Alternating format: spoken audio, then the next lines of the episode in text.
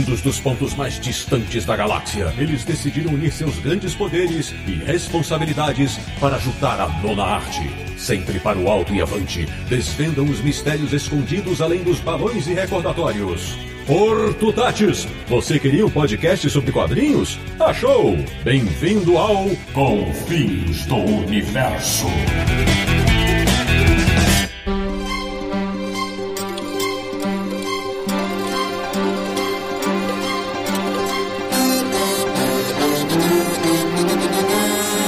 Pela centésima vez. Bem-vindo, bem-vinda. Está começando mais uma edição de Confins do Universo, o podcast sobre quadrinhos mais zombeteiro da internet brasileira, que é o podcast do Universo HQ, o site que infelizmente teve que registrar todas as atrocidades editoriais que relembraremos hoje. www.universohq.com. E para começar o programa de hoje, nós decidimos desopilar o fígado e enumerar passagens ridículas que já vimos nos quadrinhos. Eu sou o Sidney Guzman, falo de São Paulo e até hoje tento esquecer a fase em que o Justiceiro foi um anjo. Meu Deus. De Petrópolis, no Rio de Janeiro. Ele, que por ser muito fã do Superman, até tentou gostar da fase em que ele foi dividido em azul e vermelho, mas não conseguiu. Samir Daliato. Aturar um Samir já é difícil, imagina dois então em 100 episódios. da República de Piranga em São Paulo, o cara que se fosse um super-herói certamente seria o digestor, Marcelo Naranjo. Coloquei uma jaqueta. Hoje eu sou o John Constantine que lança raiozinho pelas mãos aqui. E de Luxemburgo da Europa, o homem que até hoje se contorce ao lembrar do Wolverine com garras de ossos e focinho. Sérgio Codespot. É, eu vou pôr uma máscara na minha cara, ver se o nariz diminui. Pois bem, meus amigos, o quarteto original do Confis Universo foi reunido para relembrar momentos bizarros das histórias de quadrinhos. Aqueles que só de recordar te fazem rir ou chorar de raiva. Então, não sai daí, porque tem muita tosqueira a caminho. Música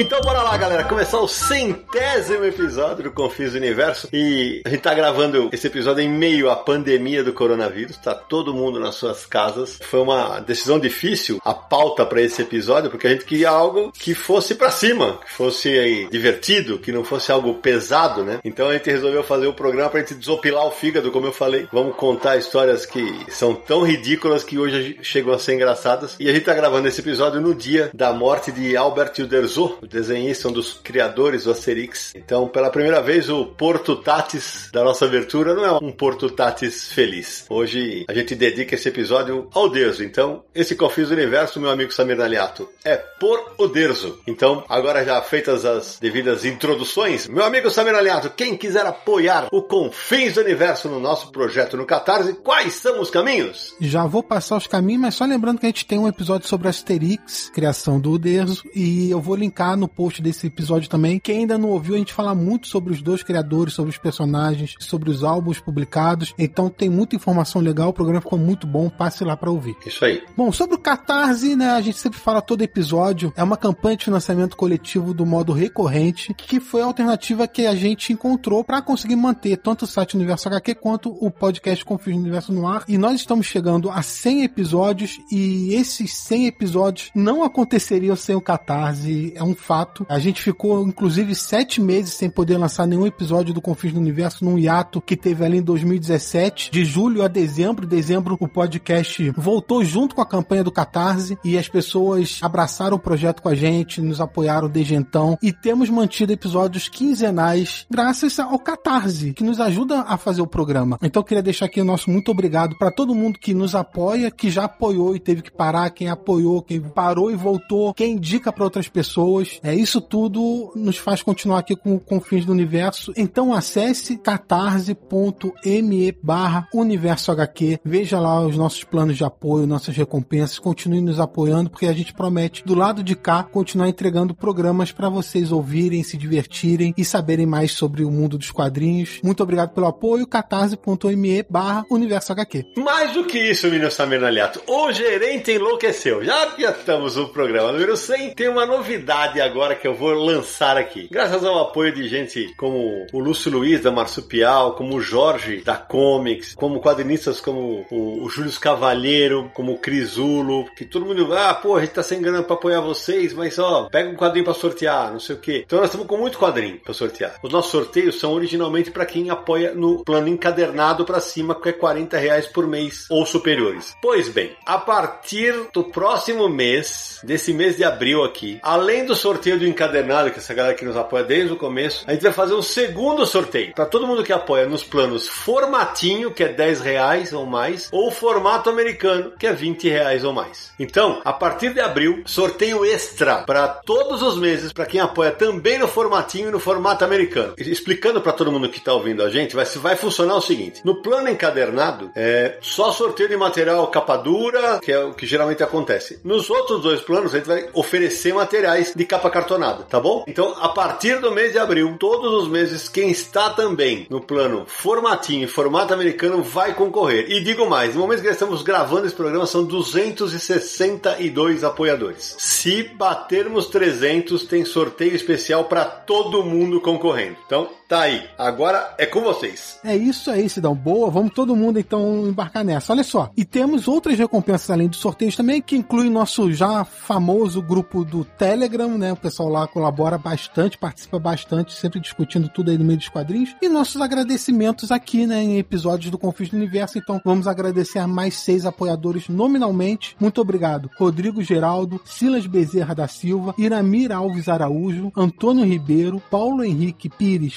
Firmo Pereira e André Luiz Sante Coimbra de Oliveira. E eu reconheci o nome do Iramir Araújo, sabe? Quadrinista de São Luís do Maranhão, já fez muita coisa bacana independente, tá sempre trabalhando em prol dos quadrinhos. Obrigado a todo mundo que nos apoia, gente. Bom, então agora, feitas as apresentações, é hora de mergulharmos no tema dessa edição. Então hoje o negócio vai funcionar da seguinte maneira: não tem uma ordem, a gente vai começar a lembrar de barbaridades que aconteceram nos quadrinhos e vamos começar a contar a história como se a gente estivesse sentado na mesa do bar com a cervejinha e com os petiscos. Infelizmente agora não dá para fazer isso presencialmente, mas então sinta-se convidado, meu amigo ouvinte. E quem vai começar vai ser o Sérgio Codespot. Pronto. Beleza, Sidão. Eu vou começar com um negócio que é das coisas que eu acho mais ridícula da face da Terra. Ratinho!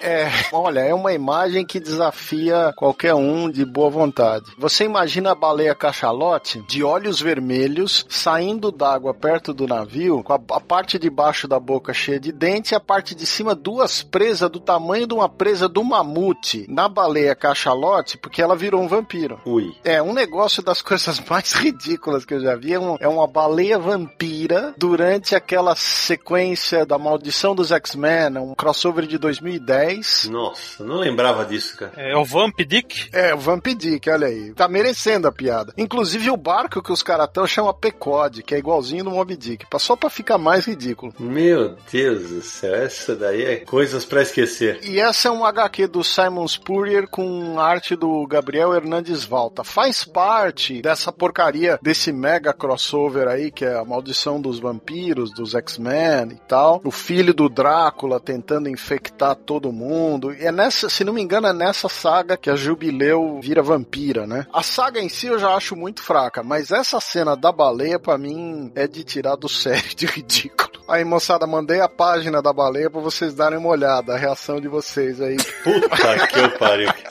Que coisa ridícula, velho. Eu tô com vergonha, é um mamute isso aqui. Não, mamute não, Nareiro. É, a presa é pra baixo, é um tigre dentes de sabre que cruzou com a cachalote, velho. Agora, a minha dúvida é qual foi o vampiro que mordeu essa baleia? Não, é.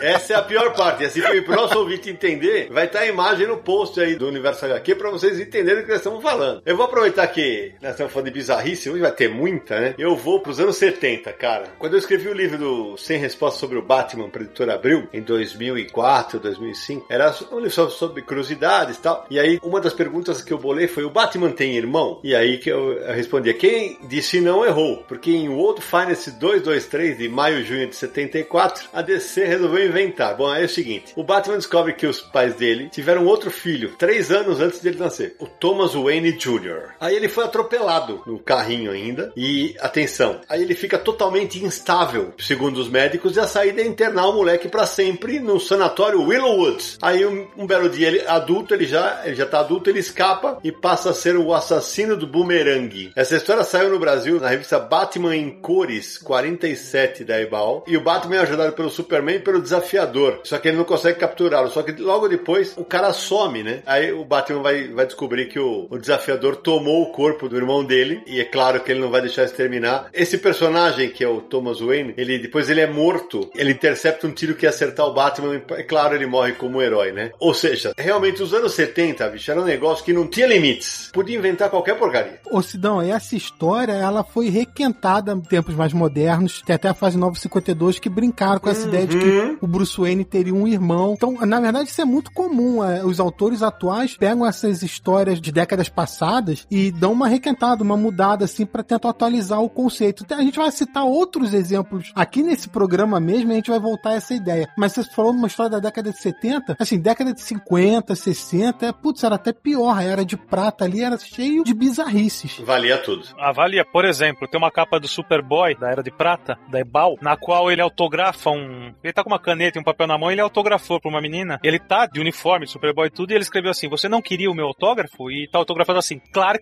Kent. Ou seja, os super hormônios entregaram a identidade secreta do rapaz.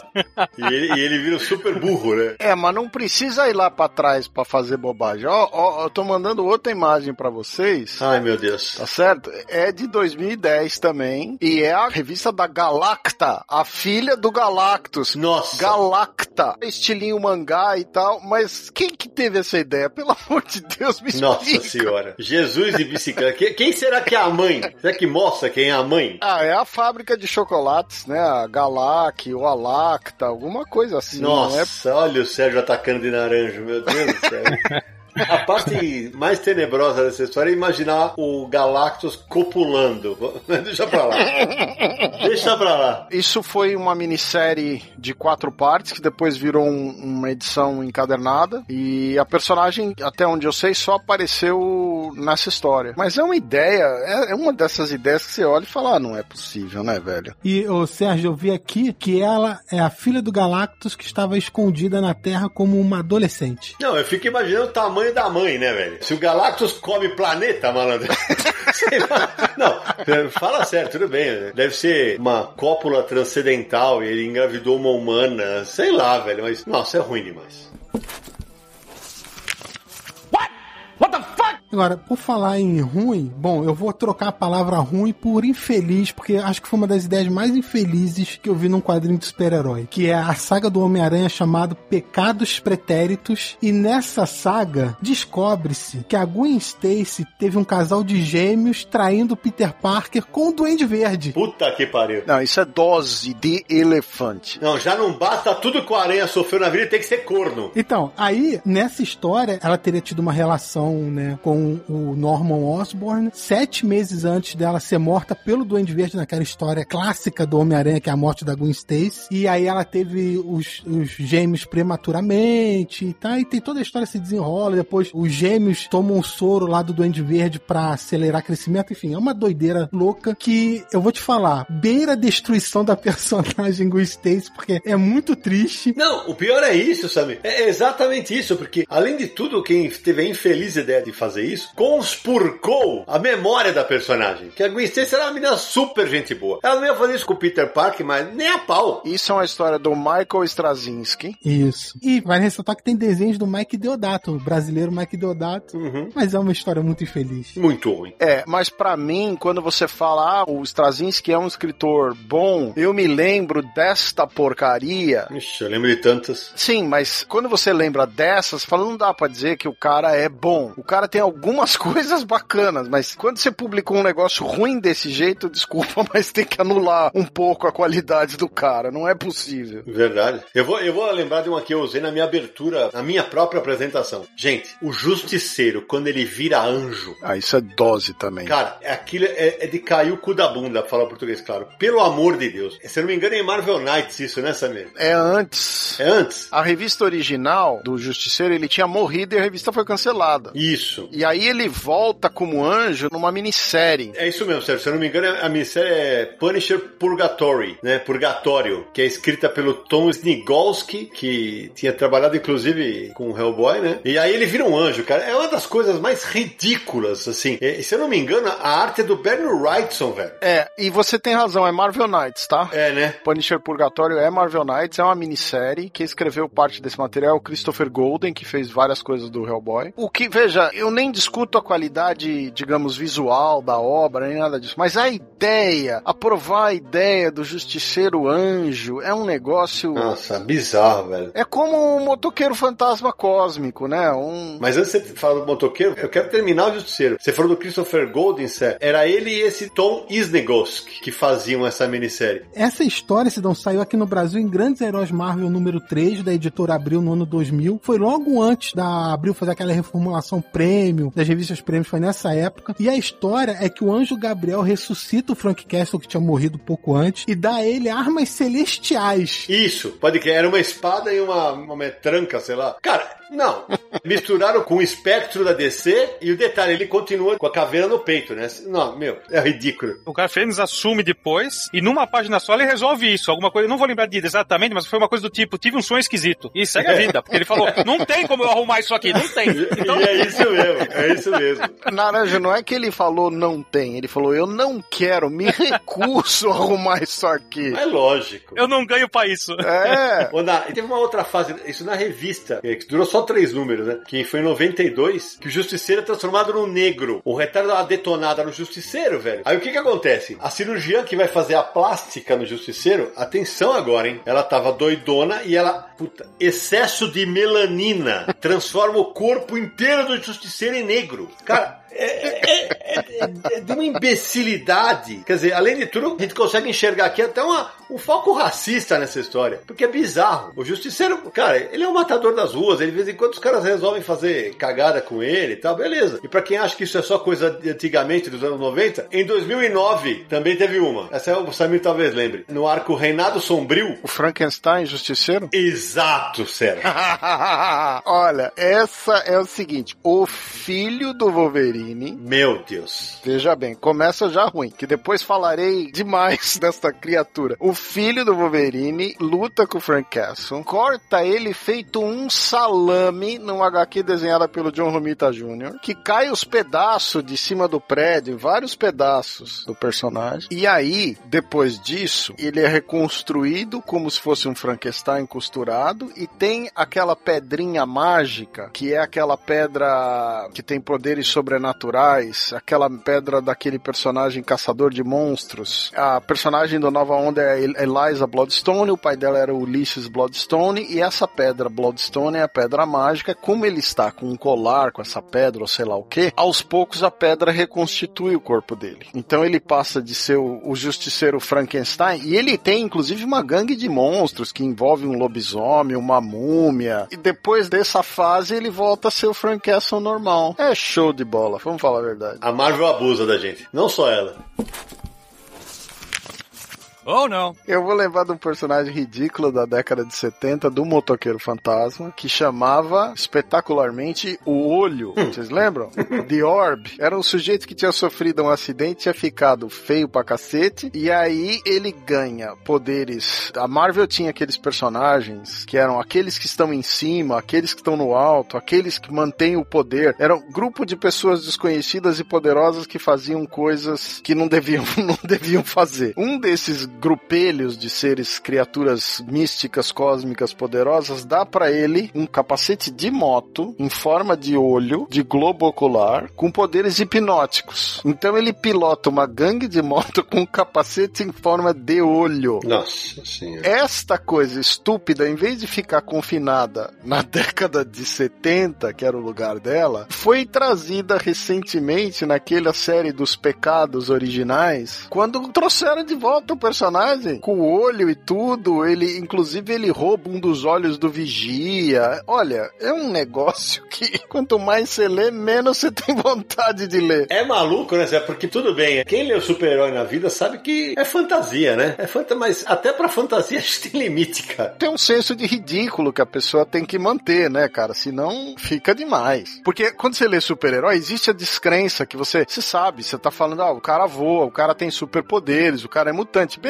tem um X de ridículo ali. Mas às vezes, cara, o negócio é tão. A bizarrice é tanta, o ridículo é tanto que você não aguenta. Falando em ridículo, talvez não tão ridículo assim, vai, meio ridículo. Bom, eu que não gostei. O Constantine, que sempre foi aquele personagem descarado, sacana, mas, mas que, né, pra quem os fins justificam os meios, né? Pegava pesado pra resolver situações e coitado de quem tivesse por perto, né, nos quadrinhos da Vertigo. E agora que acabou a- o selo e foi pro Black Label, um pouco antes eles, todo mundo sabe, ele foi pro universo DC normal. E aí ele virou uma espécie de doutor estranho, bobinho, né, que solta raio de magia pela mão. Ficou um negócio, pra quem gostava do personagem, ficou bobo. Eu não gostei. Naranjo, só pra contextualizar, o Constantine sempre foi do universo DC. Só que a linha de publicação saiu da Vertigo e foi pra linha normal de publicação, ou seja, histórias mais leves. Antes era, era praticamente revista de terror, né? Você mistura ali magia com terror e coisas sinistras e tal, demônios. E quando ele passou a ter as suas publicadas pela linha padrão de revistas da DC, aí virou um, como você disse, um Doutor Estranho light, né? As histórias pararam de ter esse peso e se focaram muito nas magias, no espalhafatoso e aí perdeu a mão. Eu não sei se já tiraram o cigarro dele, né? Daqui a pouco vão substituir por bolachinha pra ele dividir com o Caçador de Marte, né?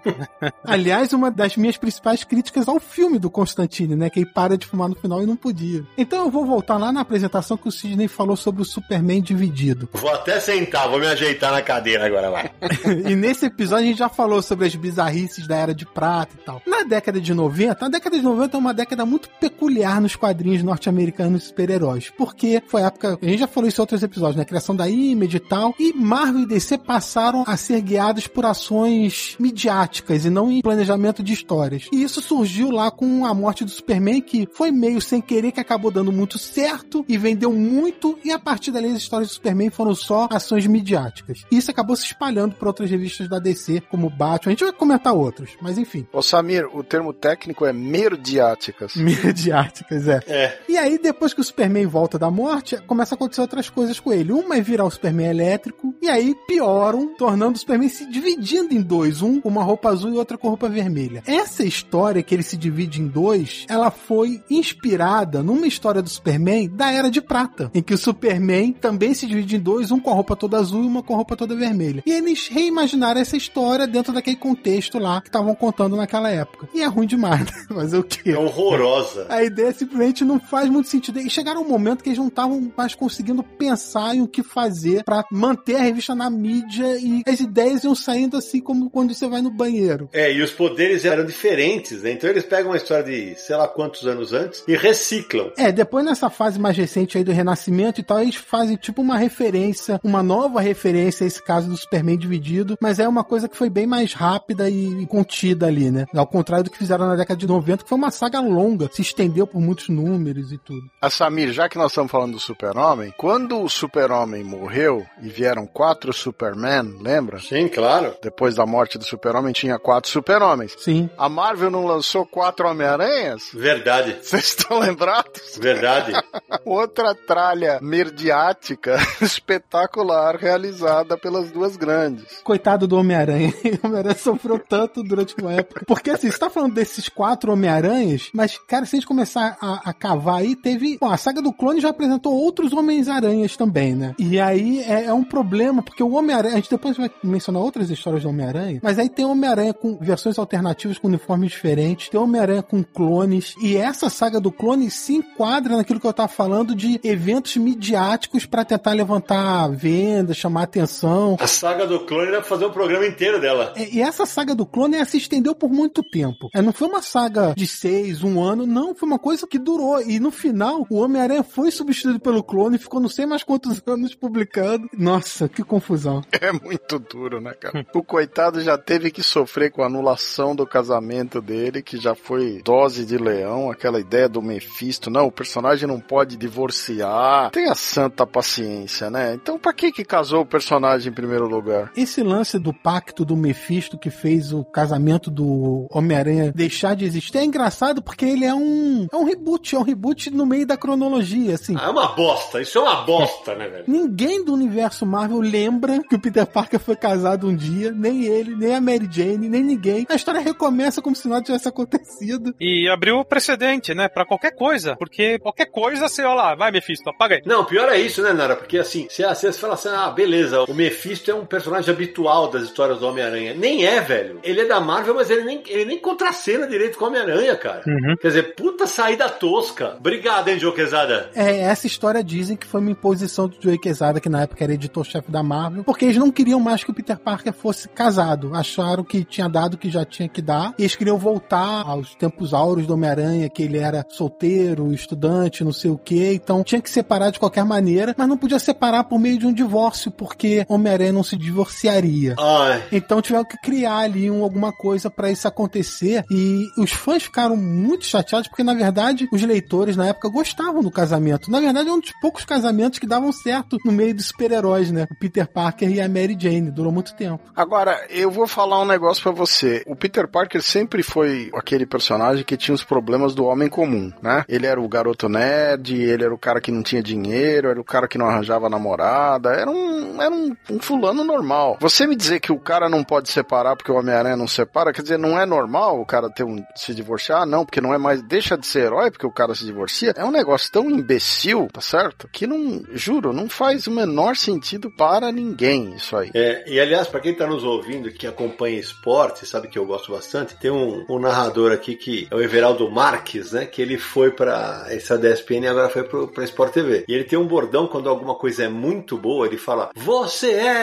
ridículo! Não, hoje aqui a gente tá falando só de coisa ridícula ao pé da letra. Não é o ridículo como elogio, tá? Fica claro.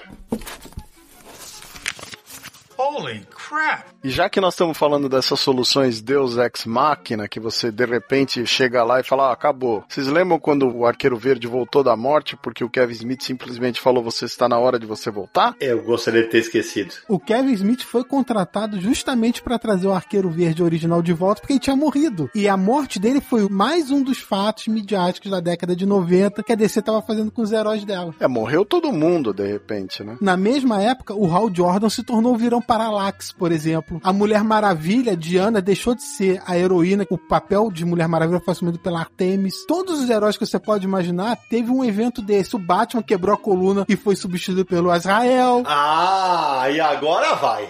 Agora vai. pro lixo, né? Agora vai pro lixo. Não, então já que você falou, então vamos lá, né? Bom, primeiro que essa fase está sendo republicada agora, né? Pela Panini no Brasil, que é a queda do morcego, ela tem momentos assim, tapafurdos, eu diria, né? Beleza, o primeiro, a mulher engravida dentro da cadeia e o bebê é criado dentro da cadeia. Já começa daí, né? E ele vai ter que ficar preso para sempre, porque ele nasceu lá. Então ele nunca sai da cadeia, né? O Bane. Beleza, aí o cara sai, vai lá, aleija o Batman, quebra a coluna dele tal. Aí vai entrar a fase horrorosa do, de entrar o Azrael como Batman, né? Que é aquela uma premissa bem tosca, que ele é um, um arauto de São Dumas, né? Então, beleza. Mas para mim o que mais me irrita nessa história é como o Batman volta a andar. é, é inacreditável, sério. Porque assim, o Batman é um cara super tecnológico, super milionário e tal. Aí ele tá na cadeira de rodas e ele tem uma terapeuta chamada Chandra Kinsolving, que tá fazendo um tratamento alternativo com ele, velho. Ah, beleza. Você fala, ah, tá fazendo um tratamento, vai andar aos pouquinhos, tal, não sei o quê. Só que aí o irmão dela, que é um cara que, sei lá, é meio que um vilão meio tosco lá, ele sequestra ela. Aí no meio disso ela descobre que tem poderes de cura. E aí tá no meio, ela, ela dispara uma energia em cima do Bruce Wayne que volta a andar. Ele tava na cadeira de roda há meses. Amigo, não interessa que ele é o Batman, ele não conseguiria andar. O Batman tem um pezinho na realidade. Pra vocês terem ideia, como isso daí é incômodo, eu tive, durante a pesquisa para esse episódio, eu achei uma matéria num site chamado O Guia do Fisioterapeuta. Os caras putos que o Batman voltou a andar sem fazer fisioterapia. não, não dá, mesmo. É, cara. Não, não dá, não dá. Cara, o Doutor Estranho não conseguiu arrumar as mãos e todos aqueles poderes e não conseguiu consertar o problema da mão dele. Então, velho. Se não, toda vez que você fala dessa história do Bruce Wayne voltando a andar assim, eu só fico pensando, coitada da Batgirl. É verdade, boa, é verdade. Ficou anos e anos numa cadeira de rodas, nunca teve essa ajuda da médica mágica pra ela voltar a andar. E aí vem a parte bizarra, né? É porque você, se você me curou, porque você não vai lá curar a Bárbara, né? A Bárbara Gordon, que era a Batgirl, que também foi aleijada por um tiro. Do... Ah, mas foi um tiro. Pô, o, o Benny partiu a coluna dele ao meio, quebrou na coxa, clec. E essa resolução vai contra tudo que a saga vinha fazendo até então. Isso, e contra tudo que é o Batman. Por quê? Porque a saga, o Bane é introduzido aos poucos, ele tem um plano, o plano dele é desenvolvido em várias edições, ele solta os vilões, cansa o Batman, quebra o Batman, aí de repente, pum, estala o dedo, ah, voltei a andar, beleza, vou lá enfrentar o Israel pra É. reassumir o manto, beleza, tudo tranquilo. Vamos falar a verdade, né? Tem umas HQs que tinha que vir na capa escrito contém Césio, vai? Pra gente já saber que Olha. não devia comprar, né? Pelo amor de Deus. Nossa, é só complementar um assunto. Quando falamos do Mephisto, né, e de- na sequência do Arqueiro Verde, o Arqueiro Verde, a premissa também, é, sinceramente, é bem tosca, né? Literalmente foram buscar ele no paraíso. Resumindo, é isso. Sabe, mas por que não se fala, por que não se fala tanto dessa HQ e se fala bastante da do Mephisto? Porque o Kevin Smith é um bom roteirista e ele conseguiu escrever uma história até gostosa de ler. Mas a premissa é tão absurda quanto. Ah, a premissa é. Qual premissa? O colega dele chega lá e fala assim: ó, tá na hora de você voltar. Exato. E o cara volta. Escuta, cadê a premissa? Eu levei três minutos pra elaborar essa premissa. Pois é. É o vale tudo dos quadrinhos. Agora, a gente tá falando aqui de. Agora há pouco falamos de anos 90, né? E acho que os anos 90 eles brigam com a década de 60 da Era de Prata por tosquice, né? Quem é mais tosco, né? Concordo. Tanto que é conhecido como a era dos desenhos espalhafatosos, né? E de roteiros tristes. É, não, vamos começar não chamando de roteiros, né? A Era de Prata ganha da década de 90. Vamos falar sério. Não, não, não. Tá, eu vou falar o nome aqui. Rob Liefeld. Pronto, já quebrei esse argumento que nem o Bunny. Plá, no meio, assim. Mas o, o Rob Liefeld tem uma diferença aí que. Aqui eu sei que hoje em dia tem surgido fãs do Rob Liefeld, a gente vê aí o pessoal defendendo e tal. Mas o caso do Rob Liefeld é um pouco diferente dessas bizarrices porque é ruim. O cara é ruim.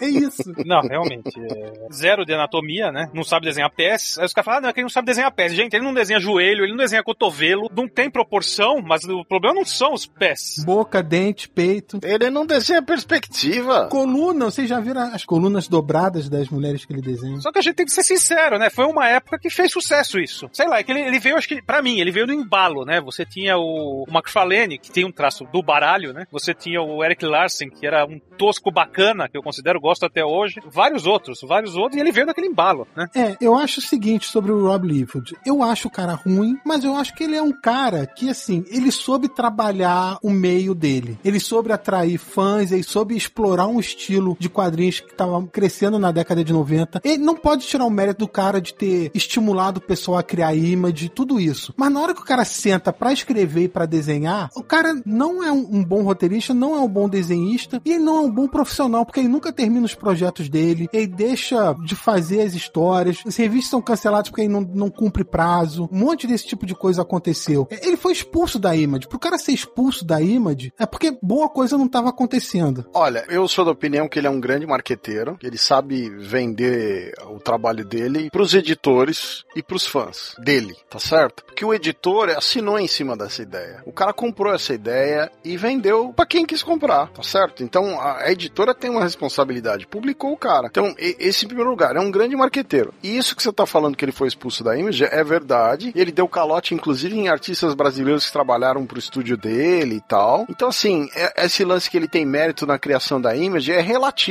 Que você criar a Image pra defender o direito do autor e aí você dá calote nos seus colegas, é? né? E é um negócio que é meio, pra mim, inexplicável, né? Então, assim, eu não sou fã do cara, faz anos, todo mundo que me conhece sabe que eu não curto o trabalho do cara. Aqui ninguém, nenhum dos quatro aqui é fã. O pessoal que pede pra gente, ah, grava um sobre, que eu fiz um especial sobre o Rob Liefeld. E a resposta é não. Não vai acontecer. não vai. Ele já vai apanhar nesse aqui o bastante. Chega. What the fuck? Ó, cara, eu vou puxar uma que pra mim é muito, muito incômoda, que me irrita demais, mas demais, assim, que é a atração fatal, que é quando o Magneto tira o adamantio do corpo do Wolverine. Nossa. Nossa. E eu vou explicar pra vocês por que que me irrita. Veja, queriam fazer um negócio especial pra aquele evento, beleza, tira o adamantio do corpo do Wolverine, tranquilo. Até aí, beleza. É, porque o o plot tinha a ver, né? O Magneto tem poderes magnéticos, ele podia puxar um metal, né? Tinha até a ver o plot. Exato, mas o que vem depois disso é que me incomoda, mas demais. Porque a partir daí, o personagem é tratado assim de uma maneira tão imbecil, tão ridícula. Em primeiro lugar, eles decidem reduzir o personagem a uma criatura que se assemelha a um humanoide feroz, né? Uma besta feroz sem nenhuma inteligência. É, o Wolverine vai evoluindo para um estado animal, né? Exato. E surge a ideia da garra de osso, que pra mim é uma coisa assim de uma imbecilidade que não tem nome. E pra completar, né, ele perde o nariz, que é aquela brincadeira que eu fiz na introdução, que o Sidney vive tirando sarro que por que, que o cara perdeu as garras tem que perder o nariz, mas enfim, Uhum. passam a desenhar o cara praticamente sem nariz, embaixo da máscara. E pra completar, quando eles lançaram aquela minissérie que eu odeio, Origens, que é onde conta a história que não precisava, da origem do Wolverine, o personagem só tem a garra de osso. E ele passa todo aquele tempo até ele chegar na garra de adamantio sem em nenhum momento ele cair nesse padrão de retrocesso bestial, sem cair nessa involução. Então, assim, alguns elementos de uma minissérie que eu acho burra atrapalham a história que já era ruim do outro lado. E desculpa, você já viu algum bicho que a garra é de osso? Não. Da onde que alguém resolveu fazer que a garra precisava ser de osso? Ah, não, a garra é que nem a garra de qualquer outro bicho. Beleza. Mas você sabe por quê? Eu vou te explicar por quê.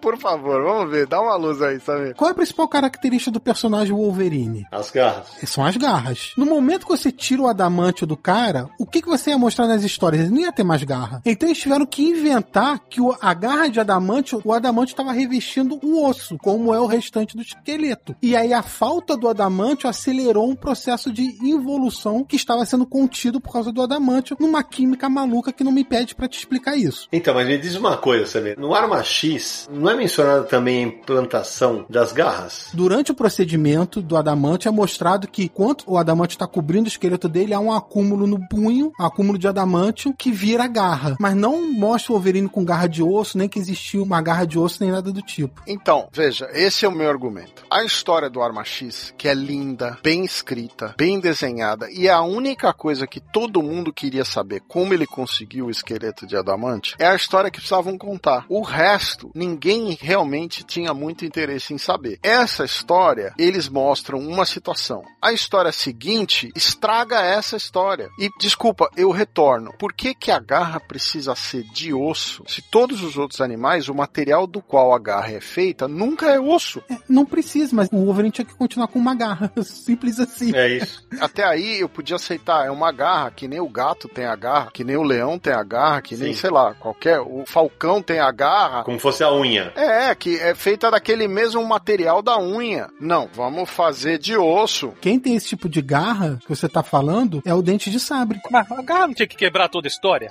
Exato, né? Já mete uma. Uh, pract! Não dá pra cortar as coisas, né? Então, a garra quebrava, mas ele tem fator de cura e a garra crescia de novo. Pra mim isso é, é tudo muito burro, porque o- na minha opinião o poder original dele era o lance dele ter o fator cura, os sensos aguçados, aquela, aqueles sentidos animalescos dele. Aí veio o adamantio e ele ganhou as garras. Tava tudo direitinho, não precisava de mais nada. As garras eram parte do adamantio pra você. É, o resto, a selvageria já tava nele, o, aquele senso animalesco já tava nele. O, o adamantio foi lá e foi colocado pra ele, pra ele transformar um- num- numa coisa mais feroz, num- numa arma X, como era o nome do projeto, tá certo? E sabe o que é engraçado, Sérgio? É que quando tá com adamante, a garra é toda bonita, fininha, bem afiada e tal. Quando é osso, é um troço todo maluco, com uma ponta pra cada lado. É um negócio retorcido. E essa, esse negócio das garras de osso acabou sendo aproveitada pra minissérie Origem, né? Que conta a origem do Wolverine, depois na- nos anos 2000 já. E aí aproveitaram isso. Que é muito ruim, na minha opinião, pelo seguinte: alguém de vocês tinha alguma pergunta fora como o Wolverine conseguiu o adamantium dele? Eu tenho uma pergunta desde que ele foi criado, que nunca ninguém respondeu. Agora vai, hein? O Wolverine, ele é um cara que tem, sei lá, teoricamente ele é um cara baixo, né? Sim. 1,70m no máximo. Menos que isso. Talvez até menos. As garras do Wolverine sempre foram apresentadas com mais ou menos uns 30 centímetros, eu diria. Eu quero saber como é que o Wolverine, na hora que ele embainha as garras, como é que ele flexionava o punho e o cotovelo. Porque se a garra vai pra dentro do braço, como é que ele, ele, ele ia ter que ser um, um boneco que não mexia os braços? Porque a- ou a garra passaria do cotovelo ou ela ficaria entre o punho e a mão. E ele não conseguiria flexioná-la. É um erro de anatomia absurdo que existe desde e nunca ninguém explorou. Nunca. Mas essa, Cid, é a licença poética de um quadrinho de super-heróis. Aham. É isso, é. É chamar a gente de Tonho. O Frank Miller resolveu transformar as garras dele naquelas lâminas de espada katana, sempre, sempre desenhou desse jeito. É. Mas o, o meu ponto é o seguinte: quando a gente lia o personagem, todo mundo tinha essa curiosidade. O resto de que ano que ele nasceu, quem que era o pai dele, quem que era a mãe dele, isso nunca passou. Nenhum dos leitores estava muito preocupado com isso. A própria ideia da relação dele com o Dente de Sabre, a história clássica que o Bernie e o Claremont diziam que um dia iam contar, depois desmentiram e não sei o que, era que eles tinham uma relação, talvez um fosse pai do outro, não sei o que, mas o Claremont embaçou tanto pra contar essa história que chegou num ponto que não fazia mais diferença qual era a relação. Aí os caras vão e me contam uma história que cria um ponto limite de onde começa a história do personagem e abre um mar de histórias que é tudo retcon, tudo contado pra trás. Lançaram uma revista só pra contar histórias do passado do personagem, uma pior que a outra. Oh, não. A gente tá relembrando dessas tosquices. Uma que o Byrne aprontou, John Byrne, foi quando ele, naquela fase do Superman. Lá pra frente, ele começou uma história colocando o Superman, e o uniforme e tudo, com a Big Barda num cenário, com uma cama, e dando a entender que ele ia fazer um filme pornô, cara. É, que maluquice, velho. O que que era? O Kid Kal-El? Não sei, mano. Que coisa... que coisa tosca, mano. Eu vou te falar que eu nunca tinha pensado nessa história como uma história ridícula assim, mas pensando agora. ah, pra quem não sabe, a Big Barda, que é a grande Barda no Brasil, ela é esposa do Senhor Milagre, né? Tinha mais essa, né? É uma das fúrias de Apocalipse. Isso. Isso, eles tiveram a mente manipulada tal, mas meu Deus do céu, né? Eles não chegam a fazer o filme pornô. Então, Amém, quem né? for ler a Amém. história não vai muito empolgado. Mas quase, assim, tem até cena que mostra o diretor com a câmera, e uma cama e os dois e tal, mas não chega. Mas assim, é um plot bem sugêneres, vamos dizer assim. Agora, a gente tá falando de momentos toscos aí de alguns heróis, e se a gente parar pra pensar, todos têm algum, né? E tem um do Capitão América que eu vou te falar que é muito esquisito, que é a fase do Capitão América de armadura na década de 90. Nessa fase, o que acontece é o seguinte: a história é assim. O Capitão América ganhou os poderes dele com o soro do super soldado. Todo mundo conhece essa história de origem. Só que o que, que essa história específica mostra? Que o soro do super soldado que deu a força a ele o está envenenando. E aí ele tem que, para ele sobreviver, ele tem que usar uma armadura como se fosse uma espécie de suporte de vida. E aí ele começa a enfrentar o crime com uma super armadura enquanto tenta encontrar uma cura. E é uma armadura muito tosca. Quando a gente fala de década de 90, aqueles heróis corpulentos, violentos e tal, assim, é uma armadura desse tipo mesmo, grande, o cara vira um... É muito esquisito o Capitão América daquela maneira. E assim, é uma fase muito tosca do personagem. Concordo, essa é muito fraca. E aquele negócio, ah, é que claro, faz parte de ser herói, né? Mas ele, em vez de ficar se recuperando, ele vai combater o crime todo fudido numa armadura, né? Como se uma porrada na armadura não arrebentasse ele. né? É, vocês lembram que teve uma fase que ele vira tipo um. Tem várias fases que o personagem vira anti o estabelecimento americano por causa da guerra do Vietnã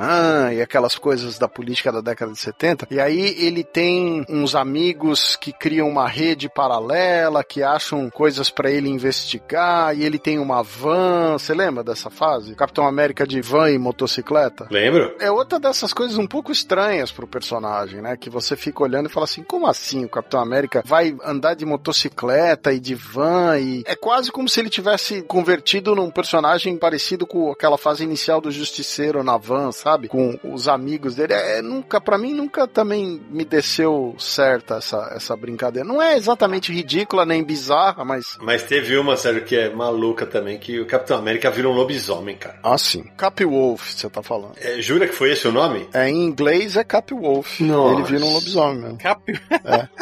Capil. Ah, vá pro inferno, né? É verdade, velho. Ô, Nara, como é que ficaria batizado no Brasil? Lobitão? Lobismérica. Lobismérica é sensacional.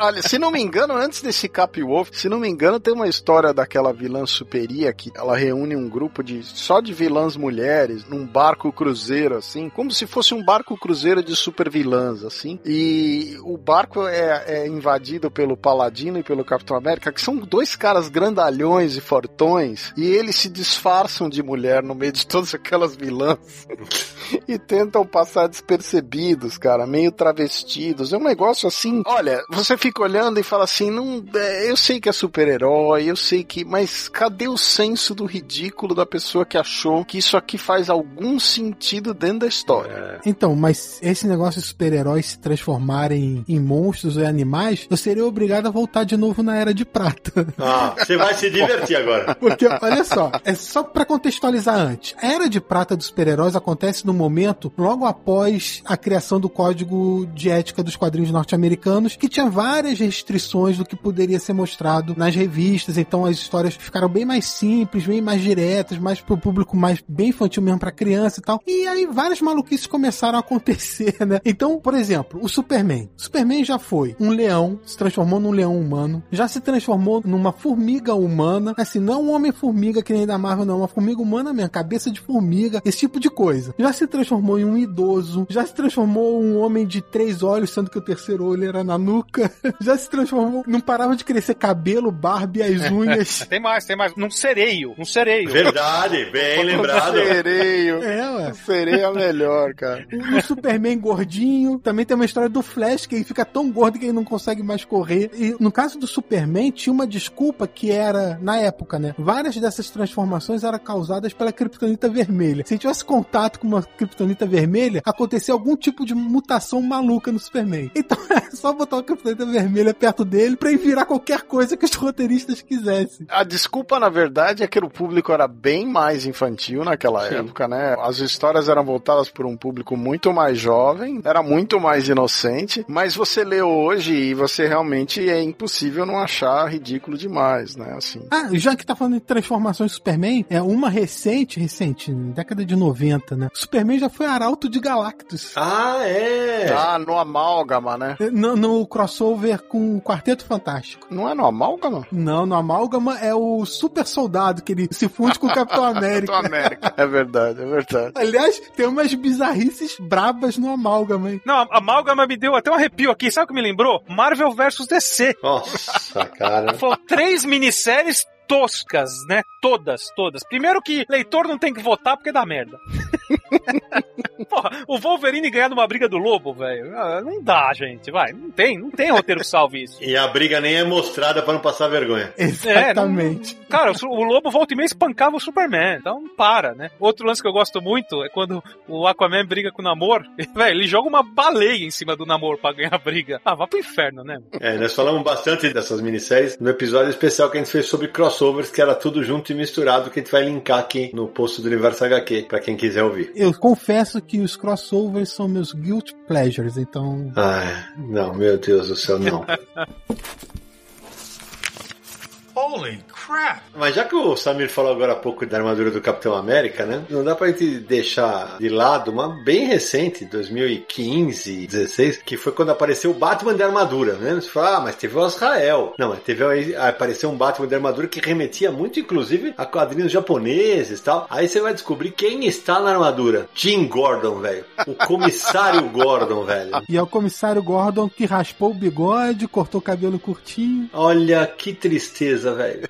Aliás, quem quiser conferir esse material pode procurar, porque a Panini publicou até um encadernado em capa dura é da fase do Batman dos 952. Se chama Batman Peso Pesado, tá? E nas livrarias você encontra. Nesse caso, o peso pesado deve ser por causa do ridículo, né, cara? Nossa, bota peso nisso. Já que nós estamos falando de armadura, teve uma fase na década de 70 que o Coisa perdeu os poderes, voltou a ser o Ben Green humano, e aí ele usava uma armadura do Coisa. Ai, meu Deus. Tinha um capacete pra ele ficar com a cara do Coisa, pra ele lutar com o quarteto. Inclusive, uma fase tem uma tentativa de substituir o Coisa pelo Luke Cage dentro do quarteto, porque o, Ben Green não podia mais participar das aventuras, então o resto do quarteto chama o Luke Cage pra dar uma palhinha lá. Ah, mas é super comum mudar um integrante do Quarteto Fantástico ou eles desistirem da equipe também. É, mas o Coisa usando a armadura é, do- é demais. Não, é, ele usava, parecia a panela do menino maluquinho na cabeça dele, velho. Só que tinha um buraco pros olhos, velho. Ah, mas essa é outra armadura, Sidão. Ah, é verdade, essa é outra, você tem razão, essa, essa não é armadura. Esse aí era o, era o chapéu cone da vergonha.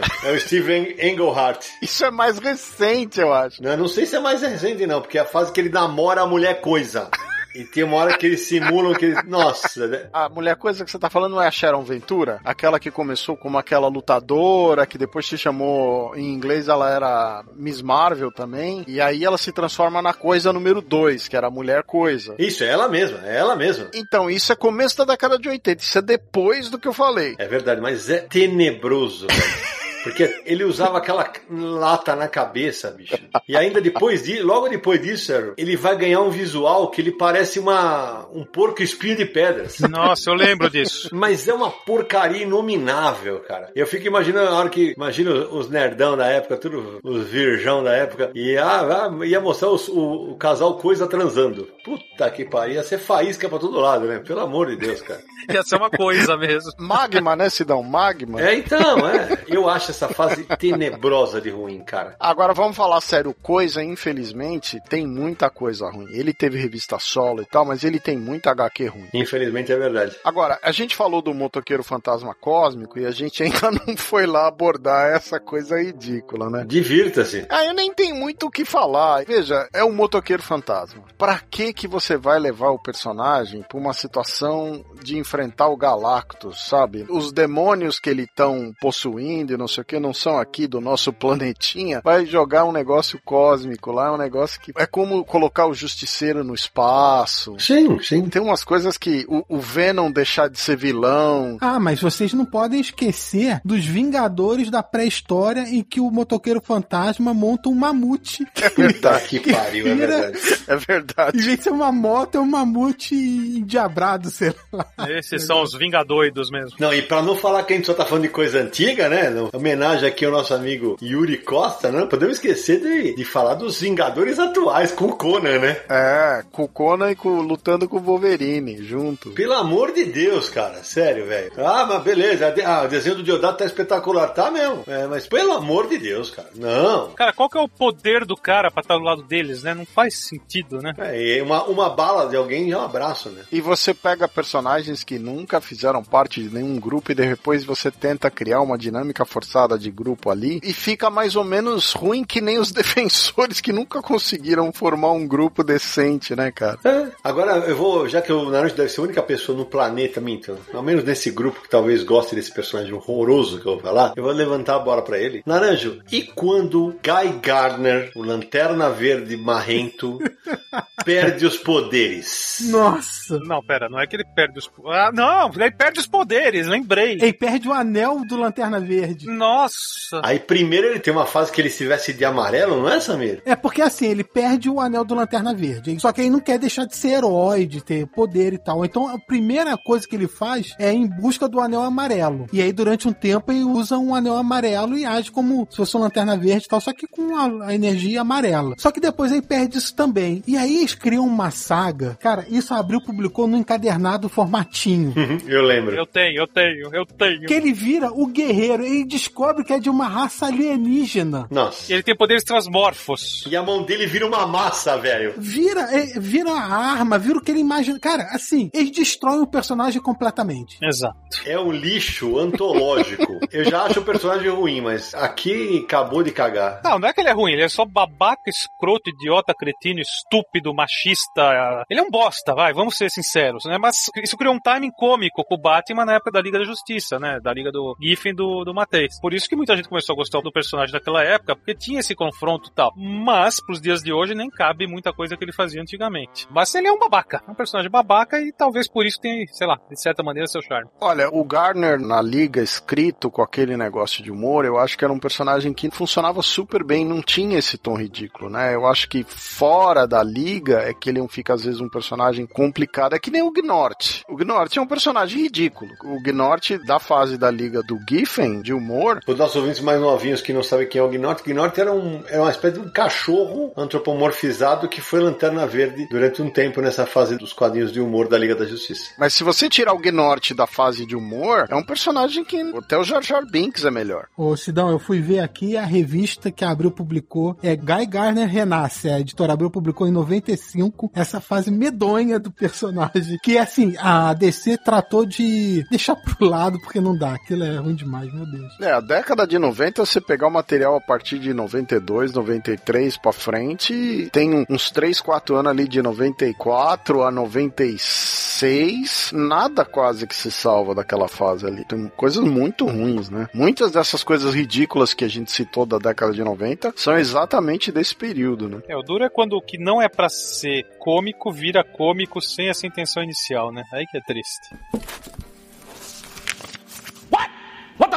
Eu vou abrir uma exceção dentro do tema do programa, porque algo que tinha tudo para ser muito ridículo e foi uma grande história é a história que o Walt Simonson faz que o Thor vira um sapo, que é o sapo do trovão. Pior que ele conseguiu fazer uma história legal. O mais incrível é isso, ele fez uma história legal. É verdade. É, mas o cara chama Walt Simonson, né? É isso aí.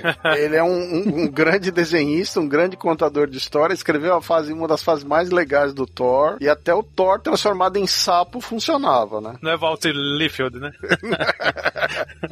é, ficou icônico, né? Ficou, né? Esse sapo trovão, é, muita gente conhece e é, e é bacana mesmo. É. A outra coisa porcaria que eu não, não tenho nem vontade de conversar, mas só pra gente dar uma palhinha, é aquele filho vilão do Wolverine, que um negócio que desanima até a quinta geração do leitor. O nome dele é Daken, ele é um filho do Wolverine, um desses mil filhos do Wolverine, porque ao longo da história do personagem ele tem filhos adotivos, filhos de verdade. Quem o Wolverine não conhece camisinha, diga-se de passagem. Fator de cura, né? Então tudo bem. Esse é um vilão que de repente ele descobre que ele tem o filho e o personagem, pra ele ser filho do Wolverine, puseram as garras. E aí as garras, elas não são da mesma maneira. Então o Dente de Sabre tem as unhas, o Wolverine tem as garras daquele jeito. Aí como é que vai ser a- a- as garras desse personagem? Aí ele tem duas garras que saem, que nem a do Wolverine, e uma que sai da parte de baixo do punho. Então só essa concepção já é pouco esdrúxula. Não, aquilo que eu falei do Wolverine de onde guarda a garra depois que embainha, nesse, nesse caso, pior ainda, né? Pior ainda, mas o conceito do personagem, pra que que precisava ter mais garra? O personagem tem nada de original. Se era pra criar um conflito entre os personagens, ele não funciona assim. Ele odeia o pai e é um vilão e é uma cópia do Wolverine. É um personagem assim tão descartável e aí ele acaba sendo o personagem que assume o visual do Wolverine naquela saga de vilões que você tava falando, que é o Reinado Sombrio e como cada personagem ali assume um, um papel dos Vingadores, né? O Norman Osborn vira o Patriota de Ferro, tem uma outra vilã que vira a Capitã Marvel, o Mercenário vira o Gavião Arqueiro. É, que são os Vingadores Sombrios, né? Isso. Então cada um assume um papel ali. E esse material eu acho tão fraco. Mas enfim, o, o Wolverine é o filho dele que faz o papel. E é nessa fase que,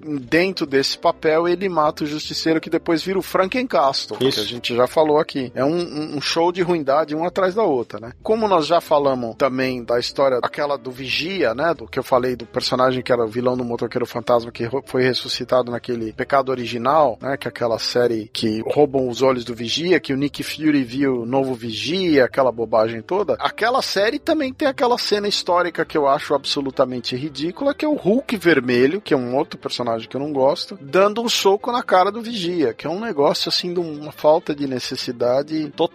Pra quem é ouvinte mais novo, vale explicar quem é o Hulk vermelho, né? Quem é a identidade secreta dele. É, eu vou explicar, mas não vale explicar. Desculpa, vocês podiam ficar, vocês podiam ficar sem saber, tá certo? Mas não precisa, mas vamos explicar. Teve uma fase que a Marvel decidiu que um Hulk só era pouco. Pra vender mais bonequinho, né? É, o Hulk já tinha sido cinza, verde, entendeu? Vamos fazer agora um vermelho. Aí, por falta de um, tem a She-Hulk, vamos fazer a She-Hulk vermelha. Então, pegaram dois personagens e transformaram no Hulk vermelho e na She-Hulk vermelha. O Hulk vermelho era o General Ross, que sempre foi um grande inimigo do Hulk, e a She-Hulk vermelha era a ex-namorada do Bruce Banner, Betty Ross. Tudo em família, né? Tudo em família, os dois Hulk, inclusive vermelhos em família. E aí, durante muito tempo, era um segredo quem que eram os dois personagens e tal. E aí, nessa história, que eu acho muito ruim, o Hulk vermelho, que tinha um espírito meio do Gar Gardner, sabe assim? Era o General Ross com o espírito de porco. E ele ia lá e dá um soco na cara do Vigia sem muito propósito nem nada, né? É mais ou menos nessa fase aí da história. Ô Sérgio, já que você falou do Hulk verde, Hulk cinza, Hulk vermelho, Mulher Hulk vermelho, vamos lembrar que recentemente surgiu o Hulk com garras do Wolverine. Nossa. Ah, sim, isso é um outro projeto, que é o Arma H, né? É. Arma H, porque é o Hulk, né? Devia chamar arma haha. É, o mais engraçado é que quando fizeram o Arma X, o X era do X dos mutantes. Aí teve uma época que o Grant Morrison disse: não, não é Arma X, é Arma 10. Tiveram outras antes. O Capitão América era o primeiro, aquela coisa toda. Não, agora volta pra ideia do que não, o X é uma letra, então vamos lançar o Arma H. Nossa senhora. Não, e o Naranja outro dia no Twitter, Sérgio, ele zoou uma imagem que tava o Hulk de aranha, né, Nara? O uniforme todo furado. Não sei se por causa da briga, acho que por- porque por causa dele. E eu coloquei Marvel não revela quem será o novo, o novo Homem-Aranha. Porra, você vê o Hulk ali, velho? Coisa bizonha, meu Deus do céu. Ai, não dá, tem que rir. Vai fazer o quê? Mas o coitado do Homem-Aranha também, ele já teve aquela sequência que ele vira uma aranha de verdade. Sim. É uma daquelas cenas ridículas que ele é transformado numa aranha. Ele tá com o uniforme do Homem-Aranha e de repente ele vira uma aranha com montes de braços e pernas. O Straczynski fez isso na fase dele, né? Poderes totêmicos. Sim, poderes totêmicos ele fez. É. Uma coisa que fugia muito do que o personagem vinha até ali, né? Mas os caras têm que criar, tem que, né? Vai pra onde? Surge essas loucuras. Eu queria comentar um negócio que a gente falou sobre capas, né? E tem uma capa da Ebal do Demolidor que é maravilhosa. Tá escrito bem grande no fim da capa, desmascarado. Tem três vilões agarrando ele, eles arrancam a máscara dele, aí aparece a cara do Matt Murdock, de óculos escuro, velho. Por baixo da máscara. é. Debaixo da máscara. Não é possível que ele ia brigar de óculos escuro, não é possível. Ai, ai, ai. Era- Era muito divertido, né? É um Matt Murdock, se não me engano, com o cabelo loiro. E é isso aí. O mais louco, né, gente, é que a gente tá falando aqui de um monte de bizarrice e tal, e os leitores do Universal aqui, ouvintes do Confesso do Universo, vão lembrar de mais um monte, porque tem muita tosqueira, mas muita tosqueira. Então hoje a gente resolveu só pra jogar a conversa fora, né, pra ficar um pouquinho, algumas horas longe do coronavírus, né, e falar dos vírus que infectam os quadrinhos, porque, por exemplo, o Venom já teve versão com todo mundo, já atacou todo mundo, já teve versão paralela de Terra não sei das quantas, mas Sérgio, eu queria voltar num tema que a gente abordou no filme da Capitã Marvel, no Confins que a gente gravou, porque aquela sequência da Capitã Marvel engravidar, além de ruim pra cacete, ela é ofensiva. Bastante, cara. Aquela história, o filho dela do futuro volta no passado, sequestra a mãe, leva ela pra uma outra dimensão e tem um filho com ela. É um negócio fora do. É, ó, e ninguém dá bola que ela sumiu, ninguém sabe que ela teve o filho. Depois tiveram que desfazer. É lógico, porque ela não lembrava que ela engravidou, velho. Ou seja, ela teria sido vítima de um estupro, né? Exato. O Claremont teve que meio que dar uma desfeita nessa história, fazer os Vingadores pedirem desculpa, porque era um negócio pesado e ofensivo mesmo. Não, porque ela se apaixonava pelo próprio Jardim Tudo. Tinha incesto na parada, bicho. É, fora do normal. Eu nem sei como isso saiu publicado daquele jeito. Ninguém se ligou. Sei lá o que, que os caras fizeram. Você tem editor, editor-chefe e a coisa sai publicada daquele jeito. Vai entender.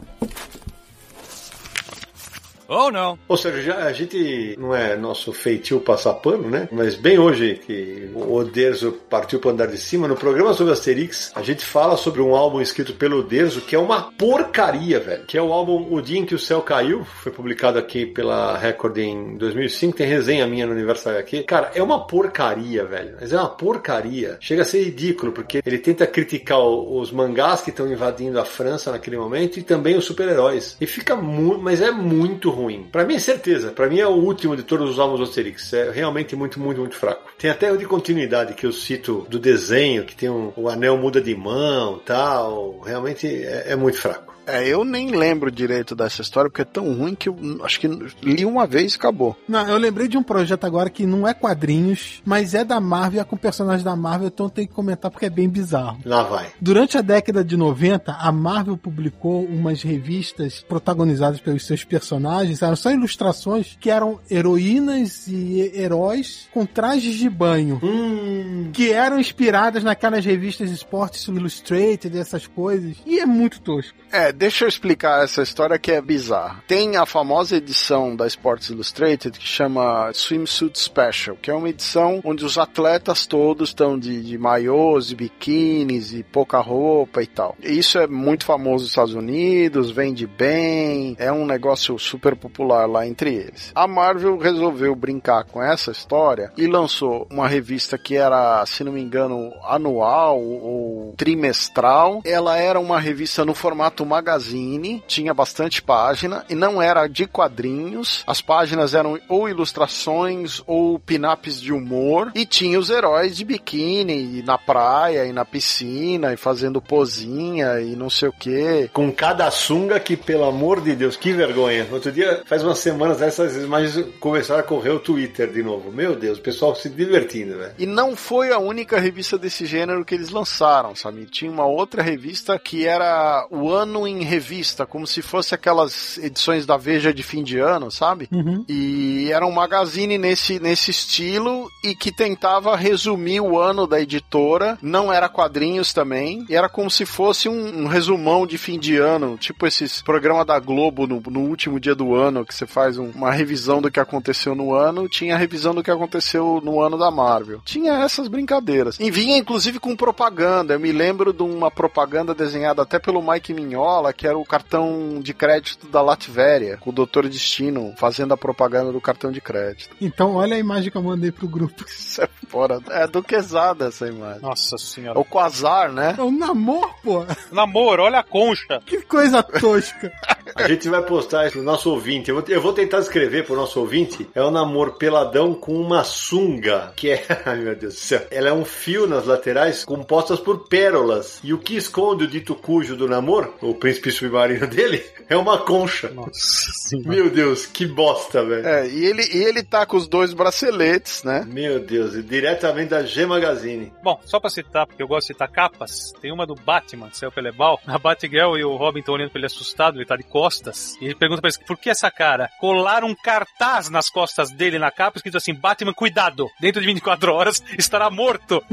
Ai, meu Deus, é o maior detetive não sei da onde, viu? Era muito, era muito infantil, né? Ainda na, na área do Batman, aí nessas histórias da, da. De novo, era de prata, tem o Batman com a roupa camuflada de zebra. Quem não lembra disso? Tem, Ah, sim. E o Batman com traje de arco-íris. Tem uma roupa que é toda vermelha, outra toda azul, outra. E todos os tons do arco-íris. E se não me engano, esses Batmans viraram uma coleção da Pop Funko. Tem todos eles. É, que é uma fase, uma fase clássica. E com sucesso, e com sucesso. Agora, Samir, eu vou falar agora de um personagem, né? Porque eu li pouca coisa dele, mas ele foi criado por um certo Jerry Siegel. Desconhecido. O Jerry Siegel e John Forte. É um dos muitos personagens toscos da Legião dos Super-Heróis.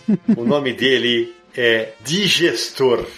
que é, eu usei na abertura do Naranjo, pra falar do Naranjo. A identidade secreta dele é o Tenzil Ken. E se você é um ouvinte que nunca leu Legião dos Super-Heróis, você não sabe o que você tá perdendo. O poder do Digestor era. Fala, Naranjo. Digerir tudo, Comer. É isso. Ele comia. sem sorrisal. É isso. Ele, ele simplesmente comia. É, ele mordia qualquer coisa, engolia e digeria. E é o personagem gordinho da Legião. Não, não, não é o gordinho, não. Ele não é o gordinho, ele é o magrinho. O gordinho é o saltador. Ele não tomava Activia, Não.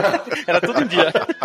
e ele era do planeta Bismol, uma raça que comia e digeria qualquer. Então ele era preso, ele comia a grade, ele comia a arma do vilão. É sério, velho, é aquela. valia tudo mesmo. Mas eu tenho uma dúvida desse personagem. Depois que ele comia e digeria, como é que saía? É, então, eu não sei. Imagina se o cara comeu barra de fel, como é que ele vai cagar, né, Samir? Fala aí. O nome dele subentende que ele não tinha problema nenhum com nada. Sim, Ele era o Roto Router do- dos alimentos. Nossa, cara. Não, e a Legião, né, Sérgio? Você que leu bastante coisa. A Legião era um prato cheio, já que estamos falando de comida, né? O saltador, que é o Chuck Tame, ele vira uma bola e fica pulando para lá e pra cá. Põe, põe, põe, põe, põe. Era esse o poder dele, cara. É, esse personagem que eu tava confundindo com o digestor. Isso, exatamente. A Legião é um poço de personagens malucos, cara. Agora, um vilão que é na fase de falta de criatividade, vocês não sei se vocês vão lembrar, na década de 80, o Rei do Crime, ele tinha um capanga que chamava A Resposta. Não me lembro. The Answer em inglês. O poder do personagem era qualquer resposta que ele precisava para aquela situação. Então, se ele precisava de alguma coisa naquela situação, o poder dele era a resposta para a necessidade dele. Era um visual meio ridículo, é da fase do começo da fase da gata negra ali, daquela fase. Um dos personagens mais falta de criatividade que eu já vi. Ou seja, eu tava falando da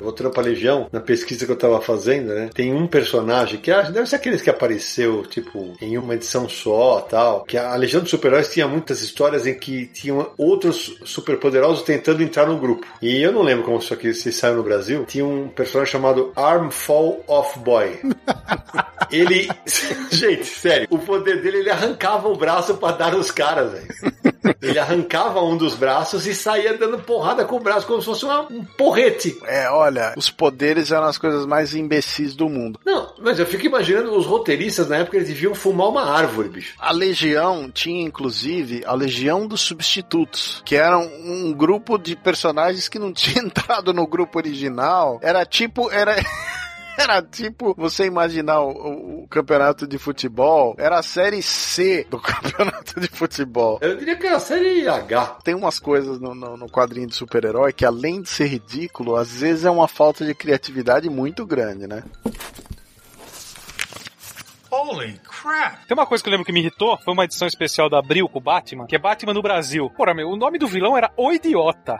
É, não dá, né? Eu nunca esqueci, porque eu achei idiota num nível idiota. A gente sempre tem aquele personagem, aquela situação, aquela história que irritou a gente na época que a gente leu, que hoje em dia nós já temos muito mais idade, tá até às vezes fora de contexto da nossa realidade. E eu tenho certeza que os leitores, os nossos ouvintes e tal, vão discordar de várias das coisas que nós estamos falando, porque depende da realidade deles. Quando que o cara começou a ler, Sim. o personagem que o cara gosta, a bagagem que o cara tem de leitura. Então, veja, a gente não tá querendo aqui impor Não. nenhuma verdade. Ah, tem que ser assim, isso é ridículo, isso não é ridículo. Esse é o nosso papo de bar das coisas que a gente acha ridículo na nossa idade, da época da leitura, né? Pra ficar bem claro pra todo mundo. Se você discorda da gente, vai lá no comentário e fala: "Não, eu gosto do motoqueiro cósmico. Achei sensacional o mamute motoqueiro". Como a gente sempre fala, né, Sérgio? Viva a diferença. É lógico, é lógico. Veja, quadrinhos, cada revista nova pode ser um leitor novo e tal. É aquela coisa, é periódico, né? Você não leu as coisas que a gente leu, eu não li coisas que outras pessoas têm outros gostos estão lendo, né? Eu, eu mesmo, por exemplo, não sou um grande fã do Deadpool. Tem muita coisa do Deadpool que eu não leio. E é um personagem que tem muita gente que ama o Deadpool. Eu também, eu tenho muita coisa que eu tudo, porque é muito ruim. Nossa, nossa, eu,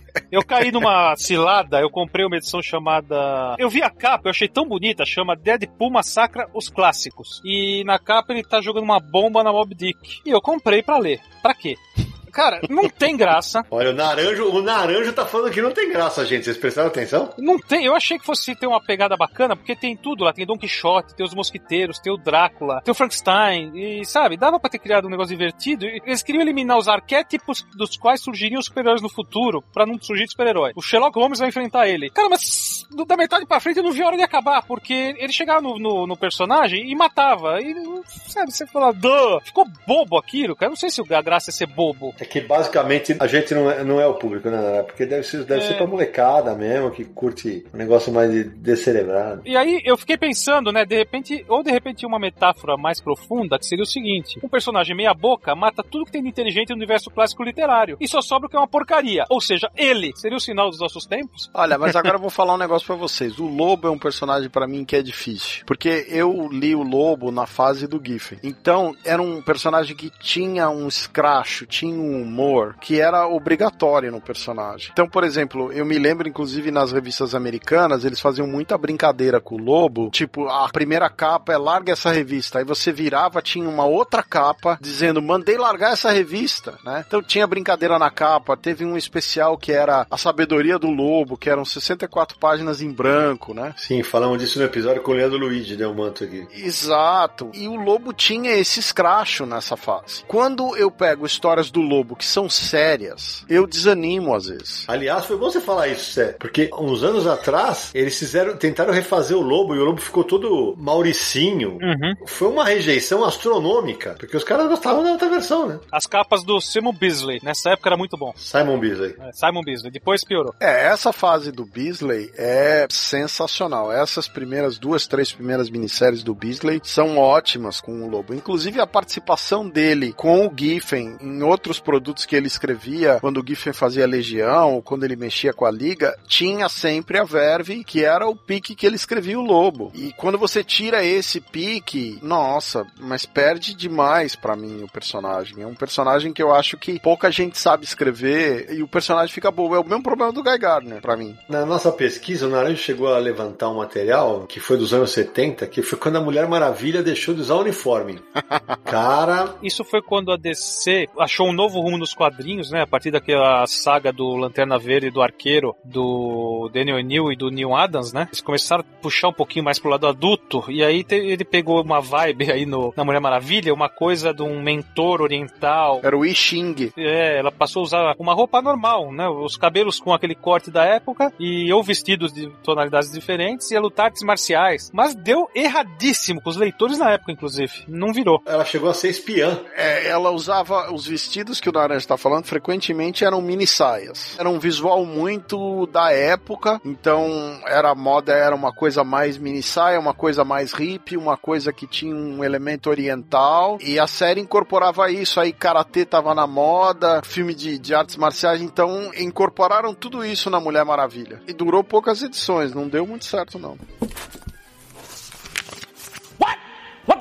Bom, a gente não vai poder encerrar esse programa sem falar de uma, uma obra que pra mim é uma grandíssima porcaria. Eu sempre que falo dela, inclusive tem resenha no Universo HQ da edição completa da Panini, feita por mim. E eu sempre que falo, eu cito o Neil Gaiman, que fala assim: uma boa história tem começo, meio e fim. Batman Cavaleiro das Trevas era uma boa história. Aí o Frank Miller e a DC resolveram esticar e fazer Batman Cavaleiro das Trevas 2. Aquilo é uma ofensa à minha inteligência. Desculpa, eu sei que tem gente que gosta. Eu acho uma porcaria inacreditável, mas muito ruim. É, pra mim é uma dessas, desses materiais que não merecia nenhuma continuação. Eu não curto o caminho que o Miller tava tomando naquela época, não é o caminho que me interessa, assim. Então, o que ele fez com o visual, com as cores, com os personagens, eu entendo a proposta, mas não me agrada. Eu acho que tem até algumas, alguns momentos que são bem explorados. Mas, cara, e sem contar que foi aquela fase que a Lynn Varley, que era a ex-esposa dele, que tava. Ela tinha acabado de descobrir o Photoshop, né? E, eh, tem gente que, que defende, ah, não, mas as cores foram propositais. Não, não foram. É, desculpa, eu, eu, eu sou um dos que defende que a cor é proposital. Desculpa, não é, não é,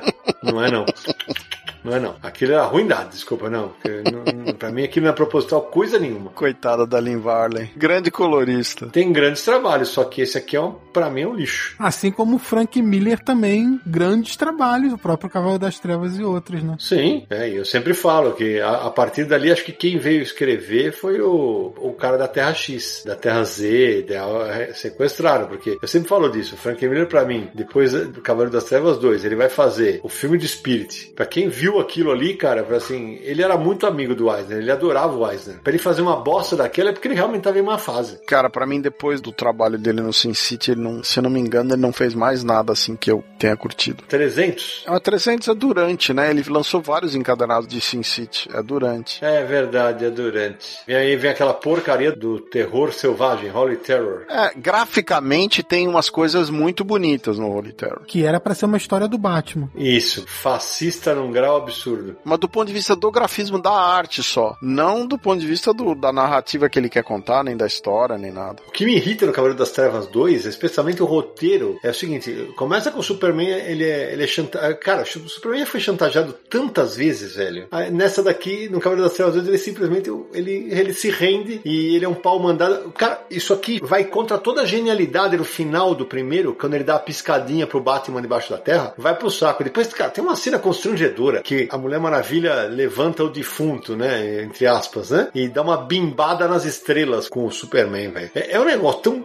Ah, cara, são tantas bizarrices que não vale nem a pena enumerar. Lê minha resenha lá no Universal aqui. Inclusive agora, né, acabou de sair aí o Superman 1, com o roteiro do Miller e a arte do John Romita Jr. O Romita Jr., que eu sempre gostei muito, acho que ele tá com excesso de serviço, né, e tem umas coisas meio estranhas ali, né. Criança, ele não consegue desenhar na proporção correta, ficou meio, meio bizarro. A capa já tem, já dá pra ver uns problemas, né? Exato, no pé, no joelho. E no roteiro também, né? Porque ele remonta toda a história da chegada do Superman, né? Da infância até a adolescência. É aquele personagem do novo universo, né? Não é aquele personagem que a gente conhece. Ele sofre muito bullying, né? Ele e os amigos dele. E por duas vezes ele arrebenta na porrada quem tá enchendo o saco dele. E na segunda ele dá a entender que ele tá sendo bonzinho. Ele calcula pra não quebrar o osso de ninguém. E deixa todo mundo esparramado no chão na porrada. E, sei lá, a essência não é essa, né? Como eu brinquei num texto, a essência do personagem é esqueceram em Krypton. É, mas aí eu vou ter que defender o Miller de uma maneira aí. Porque é o seguinte, eu não acho que a história seja nada disso, até porque ele não faz nenhuma grande mudança até aqui na história do Superman. Mas projetos como esse do ano 1, a ideia é realmente é mostrar alguma coisa de diferente. Assim, não é uma história canônica. Ele tá colocando a impressão dele ali, o que ele quer. Não é pra ser o Superman que todos conhecem e todos usam como base, que é o personagem. Então, assim, em projetos separados, eu entendo essas liberdades, vamos dizer assim, e não me incomodam. Tanto nessa história, assim, aí começa, parece que vai mudar mais a partir de agora, porque mostra o Superman entrando pra marinha ou coisa do tipo. Isso não me incomoda mesmo, porque é uma história fechada no mundo dela, enfim. Então,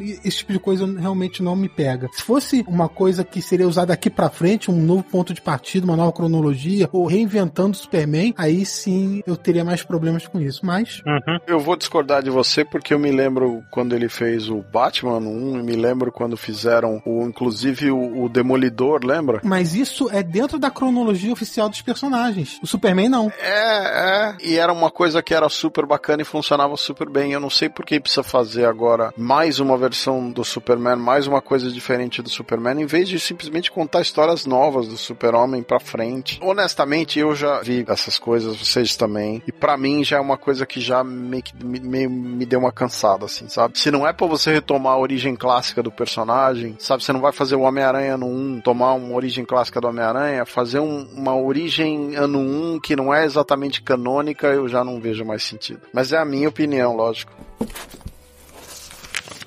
Oh no. A gente já citou aqui vários casos de bizarrices, de histórias ruins e tudo mais. Eu queria comentar uma coisa que eu, como leitor e fã dos X-Men, me deixa chateado que a Marvel não sabe o que fazer com o Cíclope. Mas recentemente até vilão já virou e, enfim, é assim, é uma bagunça que estão fazendo com o Cíclope desde Vingadores vs X-Men que fica até difícil de comentar. É, mas pensa bem, Samir, ele começou como órfão. Aí, de repente, arranjaram um irmão pra ele, que ele tava separado do irmão. Daí, resolveram que a história dele é o pai foi sequestrado, virou um escravo no espaço, a mãe morreu, e aí ele tá lá, o pai virou o corsário, líder dos piratas siderais. Aí, beleza, durante anos esse era o cânone do Ciclope. Aí chega uma hora e inventaram mais um irmão pra ele, de repente esse irmão era um fulano que a mãe dele antes de morrer tinha transado lá com o imperador e não sei o que, e aí mais um irmão.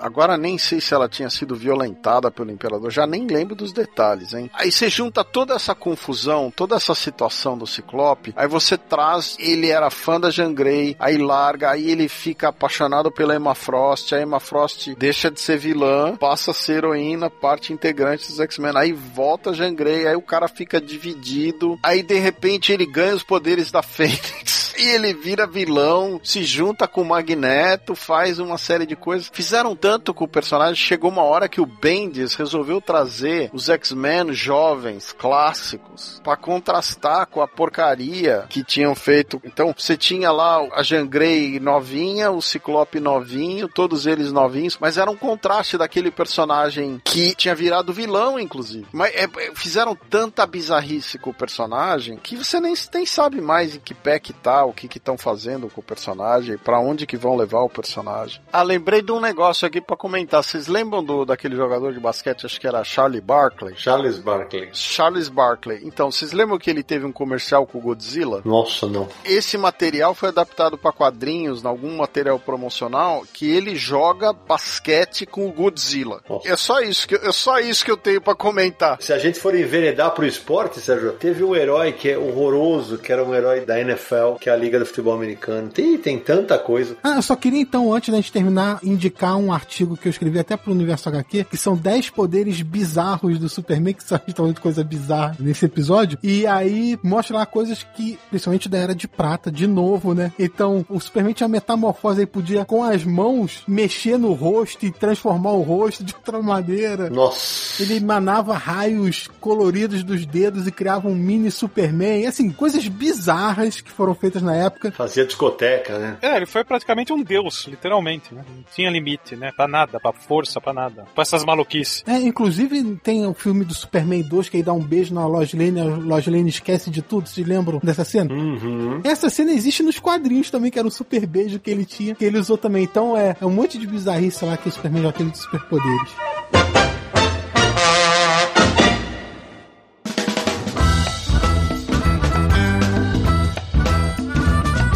Mas, gente, a gente já falamos bastante de cenas ridículas dos quadrinhos, momentos estapafúrdios, para comemorar os 100 episódios do Confis do Universo, mas é hora de dar tchau. Então, meu amigo Sabino Aliato, antes de nos despedirmos, aqueles contatos marotíssimos para quem quiser encontrar o Confins do Universo nessa internet de tantas tosqueiras. Se você está conhecendo o Confins do Universo agora, lembre-se, você tem 100 episódios para ouvir, ou 99 a partir de agora. Então, todos eles estão em podcast.universohq.com, 100 episódios em quem diria. Também no iTunes é só buscar por Confins do Universo ou streamings de música Spotify e Deezer. Você também encontra o Confins por lá. Mande um e-mail pra gente para podcast@universohq.com ou uma mensagem de WhatsApp para DDD 11 94583 5989. Confins do Universo é um podcast do site Universo HQ, www.universohq.com e também estamos nas redes sociais Universo HQ no Facebook, no Twitter e no Instagram. Meu amigo Samir Naliato,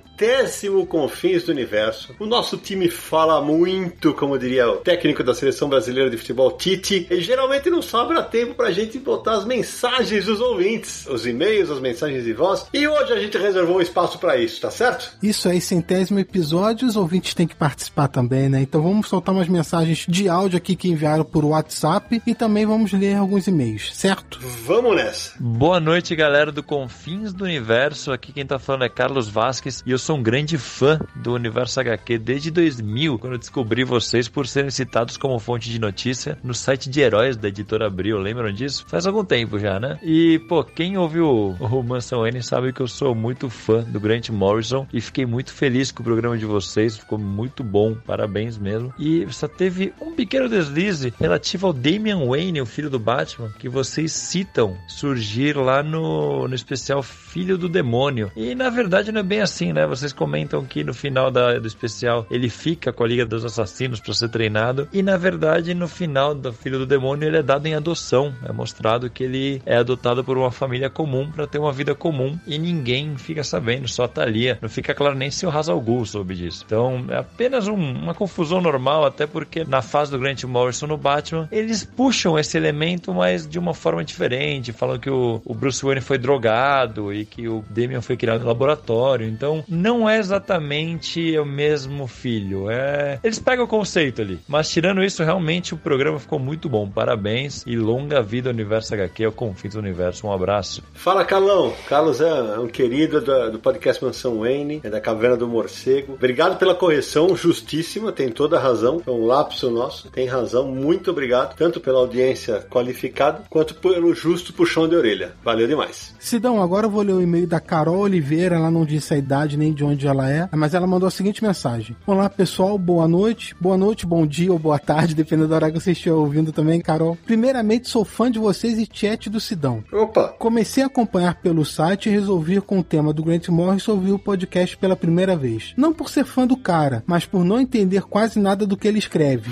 Pensei que seria uma boa forma de tentar entender a mente desse escocês maluco. Gostei tanto do episódio que assinei o Catarse. Vocês colocam os podcasts de quadrinhos em outro patamar. Sério, o nível é outro. Vou baixar os outros episódios e começar a ouvir hoje mesmo. Um abraço da nova fã e disseminadora do trabalho de vocês. Pô, Carol, brigadaço. Primeiro, obrigado por, por acompanhar no meu trabalho, o trabalho da, da moçada aqui no Confins do Universo HQ. A gente está sempre em busca de novos ouvintes e novos colaboradores e saber que a gente está conseguindo ter sucesso nessa missão, para nós é, é um prazer imenso. Obrigado pelo apoio, obrigado pela disseminação. Valeu, um beijão pra você. E aí, galera, beleza? Aqui é o Douglas Freitas, da editora Script de Santa Catarina. Eu gostaria de parabenizar vocês pelo programa. Foi uma verdadeira aula. Assim, ó, nós aqui escutamos duas vezes pelo menos o programa para poder assim, pegar tudo, anotar tudo. A Jana é uma grande mestre aí na edição. Somos fãs da Mino. Tem, eu acho que tem quase todos os trabalhos da Mino, na verdade, com exceção de um ou outro que ela falou. E queria dizer que esse tipo de programa, assim, para nós que estamos começando no mercado editorial, é muito importante. A editora, por exemplo, a Script, em 2018, nós lançamos nosso primeiro quadrinho, né, no final do ano, que foi o Teatro do Pavor, e no ano seguinte já concorreu ao HQ Mix, que nos deu muito gás, muita vontade de continuar a produzir. Em 2019, nós lançamos 10 materiais e agora em 2020, o nosso planejamento são 12 materiais inéditos. Praticamente todo o nosso conteúdo é publicado de autores brasileiros que produzem do zero, né? Com exceção do Fala Maria, que inclusive foi uma grande indicação do Sidão, nós estamos trazendo o nosso primeiro material importado, juntamente com o chamado do Cutulo do Salvador Sans. O resto é tudo material vindo do zero. Então, realmente é muito trabalhoso, é muito gostoso de participar desse processo e dizer que quando a gente escuta um programa como esse, escutando a experiência da Jana, nos dá muita vontade de continuar, porque é muito difícil, sabe? Assim, ó, é, tem muitas dificuldades, a parte financeira é a que mais pega mesmo, mas assim como a Jana, a gente também fez esse planejamento de dois, três anos e estamos vendo então que estamos no caminho certo e queríamos agradecer demais vocês. Olha, foi uma aula, foi uma experiência aqui na empresa, todo mundo escutou o programa pelo menos duas vezes e quem está começando aí, ó, esses programas sobre editores é imprescindível, assim, tem que escutar, tem que ler, é o máximo possível, se preparar, porque realmente é algo muito gostoso de estar neste meio, mas é muito custoso, muito trabalhoso e eu tenho certeza que todo mundo vai ter sucesso se fizer com muito carinho e paixão, como a Jana fez desde o início. Olha, parabéns pessoal, parabéns universo, vocês são incríveis. O que vocês fazem pelo quadrinho nacional é incrível, sabe? Assim, ó, é, o Sidão reinventou a, o quadrinho brasileiro com a MSP e vocês do universo HQ reinventaram o jornalismo sobre quadrinhos. Parabéns, gente, vocês são incríveis. Grande Douglas. O Douglas é, ele é responsável pela Floripa Comic Con e nos dois últimos anos realizou em São Paulo o Fuzue Nerd. Além disso, Douglas também é, é um dos responsáveis pela Script Editora, como ele falou, ao lado do meu amigo Diego Morro. Eles vêm fazendo um trabalho que começa a chamar atenção. Acho que vale ficar de olho, é sempre importante que a gente tenha novas editoras surgindo no mercado e apostando especialmente em quadrinho nacional, né? Concordo contigo, Douglas, acho que eu sou muito fã dos episódios em que a gente entrevista editores. Foi assim com o Leandro, foi assim com os meninos de Pipoca e Nanquim, foi assim com a Jana, e a gente quer fazer outros. A gente já tem alguns engatilhados, alguns que não vão sair porque, infelizmente, o convidado não, não aceitou. É, esqueci, inclusive, de citar o do Paulo Mafia, que foi muito bom nessa mesa. Sim, o Paulo Mafia, e não foi um programa sobre editor, né? Mas ele participou do programa sobre Disney, porque editou muito tempo o material. Isso, exatamente. Então, Douglas, é, concordo em gênero e número grau, o programa da, da Jana foi realmente muito bacana. A experiência dela como editora, meio que na marra, né? Inspirou muita gente é, e é legal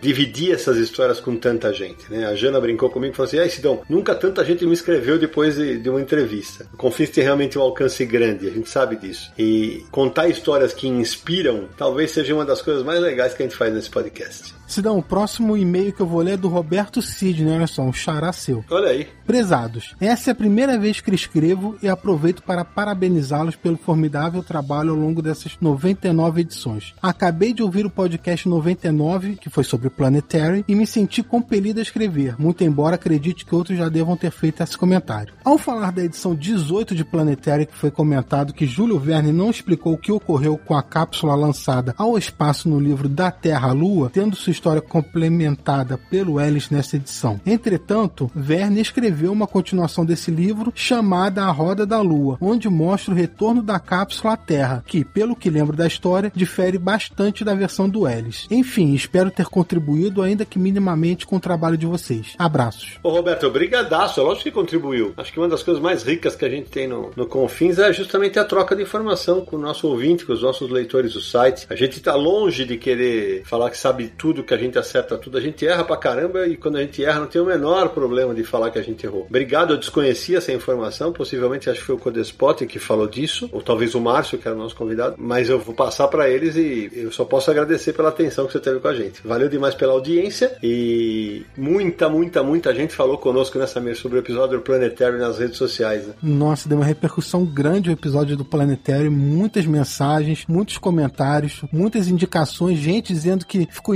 interessada pelo material e correu atrás para ler porque ainda não tinha lido, que compraram a edição, e isso deixa a gente muito feliz. Como a mensagem do Roberto, porque fazer o Confis também é um aprendizado todo dia, né? A gente descobre coisas novas também. Então, valeu, Roberto, sempre participe aqui do Confins do Universo. É isso aí. Mais mensagem, Samir? Vamos para a última mensagem? Olá pessoal do Confins do Universo, meu nome é João Rodrigues, tenho 16 anos e eu queria falar aqui um pouco da minha história com o Confins do Universo, com o Sidão e tal. Eu nunca conheci nenhum de vocês pessoalmente, mas já conheci o trabalho assim do Sidão pela, pelas redes sociais, pelo Facebook e pela, pela turma da Mônica mesmo. Primeira vez que eu ouvi falar dele foi numa história do Penadinho, onde ele virou editor de cemitério, que pra mim é uma das melhores histórias que eu já li do Penadinho, da turma do Penadinho. O Confis Universo eu já tinha visto várias vezes assim na internet, assim, algumas, algumas coisas sobre, mas nunca me interessei. Só que quando eu ouvi falar do podcast sobre Turma da Mônica Laças, aí eu peguei já, poxa, aí algo que me interessa. Só que quando tinha a Mikan que é uma mulher que eu gosto muito de acompanhar no YouTube, no podcast dela também. Eu falei, ah, agora que eu vou lá ouvir. E me interessei e passei as férias inteiras de julho do meio do ano, maratonando os episódios de vocês. E agora eu tô maratonando de novo alguns. E, inclusive, eu ouvi recentemente o episódio sobre Reino da Manhã, sobre os 20 anos do Reino da Manhã. E queria falar algo. Vocês comentaram que o filme Capitão América Guerra Civil é melhor que a HQ da Guerra Civil. E eu discordo, eu prefiro mais a HQ do que o filme. Eu acho que a melhor parte do filme é os personagens novos que são introduzidos, o Pantera Negra, o Homem-Aranha e também a Feiticeira Escarlate e o Visão, são as melhores partes assim. Mas de resto o filme assim é meio, sabe, não é muito. Eu posso ser minha opinião única, mas eu não gosto muito de Capitão América Guerra Civil, o filme, por isso eu prefiro a HQ. Mais um abraço pra vocês. Naranja, eu sou muito seu fã e até mais. Ô João, primeiro bem-vindo ao Confins Universo. Que legal saber que você maratonou e que virou nosso ouvinte frequente, o programa de Laços com a Mikan, que é uma querida. Realmente foi um programa especialíssimo para nós. Eu sempre tenho essa preocupação, né? Quem me ouve aqui fala, ah, pensando nos ouvintes mais novinhos tal, justamente para isso. A gente não quer fazer um programa só para nerd velho, cara. A gente quer novos leitores, a gente quer novos ouvintes. É, é importante que o público se renove e, e como a gente é fonte de referência, acaba sendo um prazer quando vocês chegam aqui no Confins do Universo e ficam. É, a história que você citou do Penadinho foi escrita pelo meu amigo Paulo Beck e eu sou o editor do cemitério mesmo, eu sou o Sidão Gosmão e eu transformo todo mundo em personagens versões MSP50. É isso mesmo. Quanto ao que você falou do Guerra Civil, eu discordo de você, mas o Sérgio Codespot falou nesse centésimo programa um negócio muito interessante que vai bem ao encontro do que você acabou de dizer, que é o seguinte, para as novas gerações, de repente faz muito mais sentido uma coisa do que para nós que já lemos tanto e aquilo parece pode ser ridículo ou ruim. Então por isso que eu sempre falo, viva a diferença. O importante é que a gente saiba conversar sobre elas de uma maneira educada, né? Então, obrigado pela tua mensagem e fique conosco.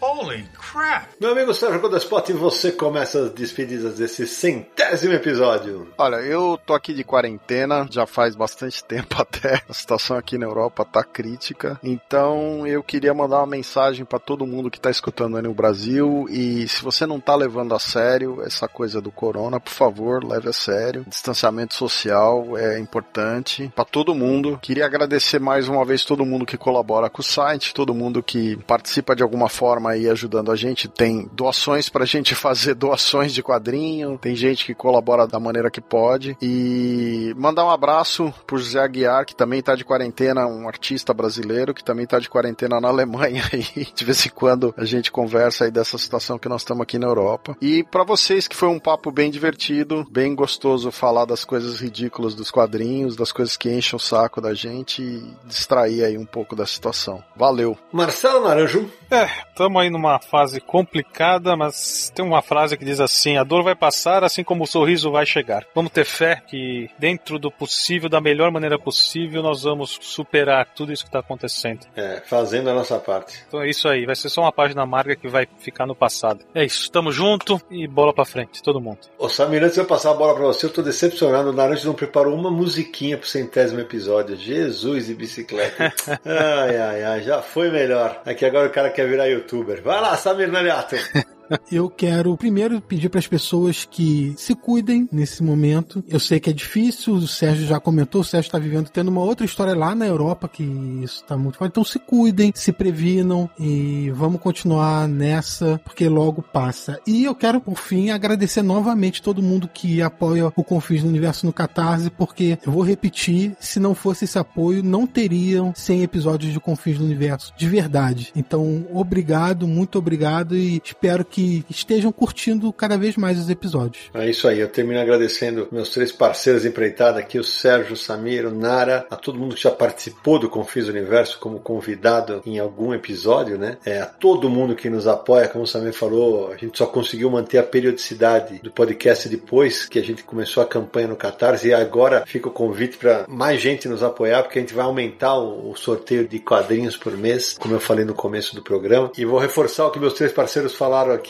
leve a sério a quarentena, o isolamento. Essa doença está matando gente no mundo inteiro. A gente só precisa fazer a nossa parte. E fazer a nossa parte significa estar bem informado em veículos sérios. Não acreditem nas bobagens que dizem que isso é só uma fantasia ou que isso é uma histeria, tá bom? E eu me despeço na certeza de que ainda teremos muitas tosqueiras sendo produzidas na boa e velha na arte. Afinal, isso faz parte da história dos quadrinhos. E agora, prepare-se para mais 100 episódios que virão pela frente. E a gente se encontra no próximo episódio de Confins do Universo!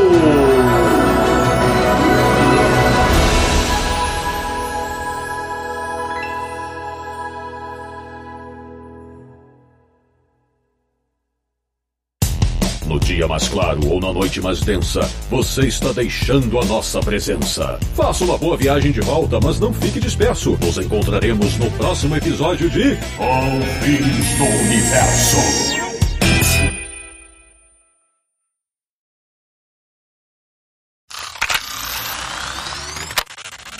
Um cirurgião plástico vai fazer uma. Uma. Uma. Vou repetir. O que, que acontece? Um, um cirurgião. Pa, um cirurgião.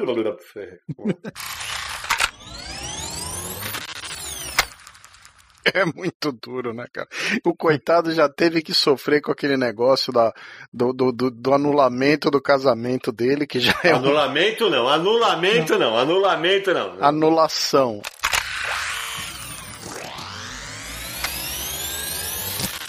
O Kevin Mitch.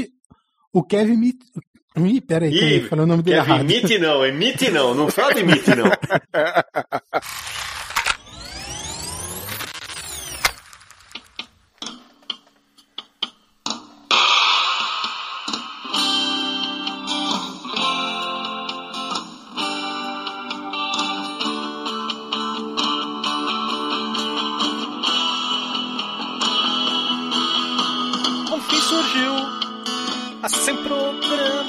atrás. E não tem nada nesse mundo que a gente goste mais. Confim surgiu há há 100 programas atrás. E não tem nada nesse mundo que a gente goste mais. Eu ouvi Sandman ser debulhado, o lance da tradução ser esmiuçado. Ouvi histórias de editor aos montes, o Sidão ser engabelado. Ouvi, ouvi o Confins falar sobre jornalismo. Ouvi o Confins de financiamento coletivo. Ouvi também episódios bons por várias vezes e fiquei pensativo. Ouvi, Confins nasceu 100 programas atrás e não tem nada nesse mundo que a gente goste mais. Enfim, tô perdendo o ritmo. O importante é que eu fiz uma letra comemorando 100 programas. Espero que vocês tenham curtido. Eu fiz pra encher o Sidão, porque ele me desafiou. E o que vale aqui é a amizade entre a gente. Vamos fazer mais 100 programas, se Deus quiser. Um abraço pra todo mundo. E vire o banquinho pra mim, né? Dando ok, positivo.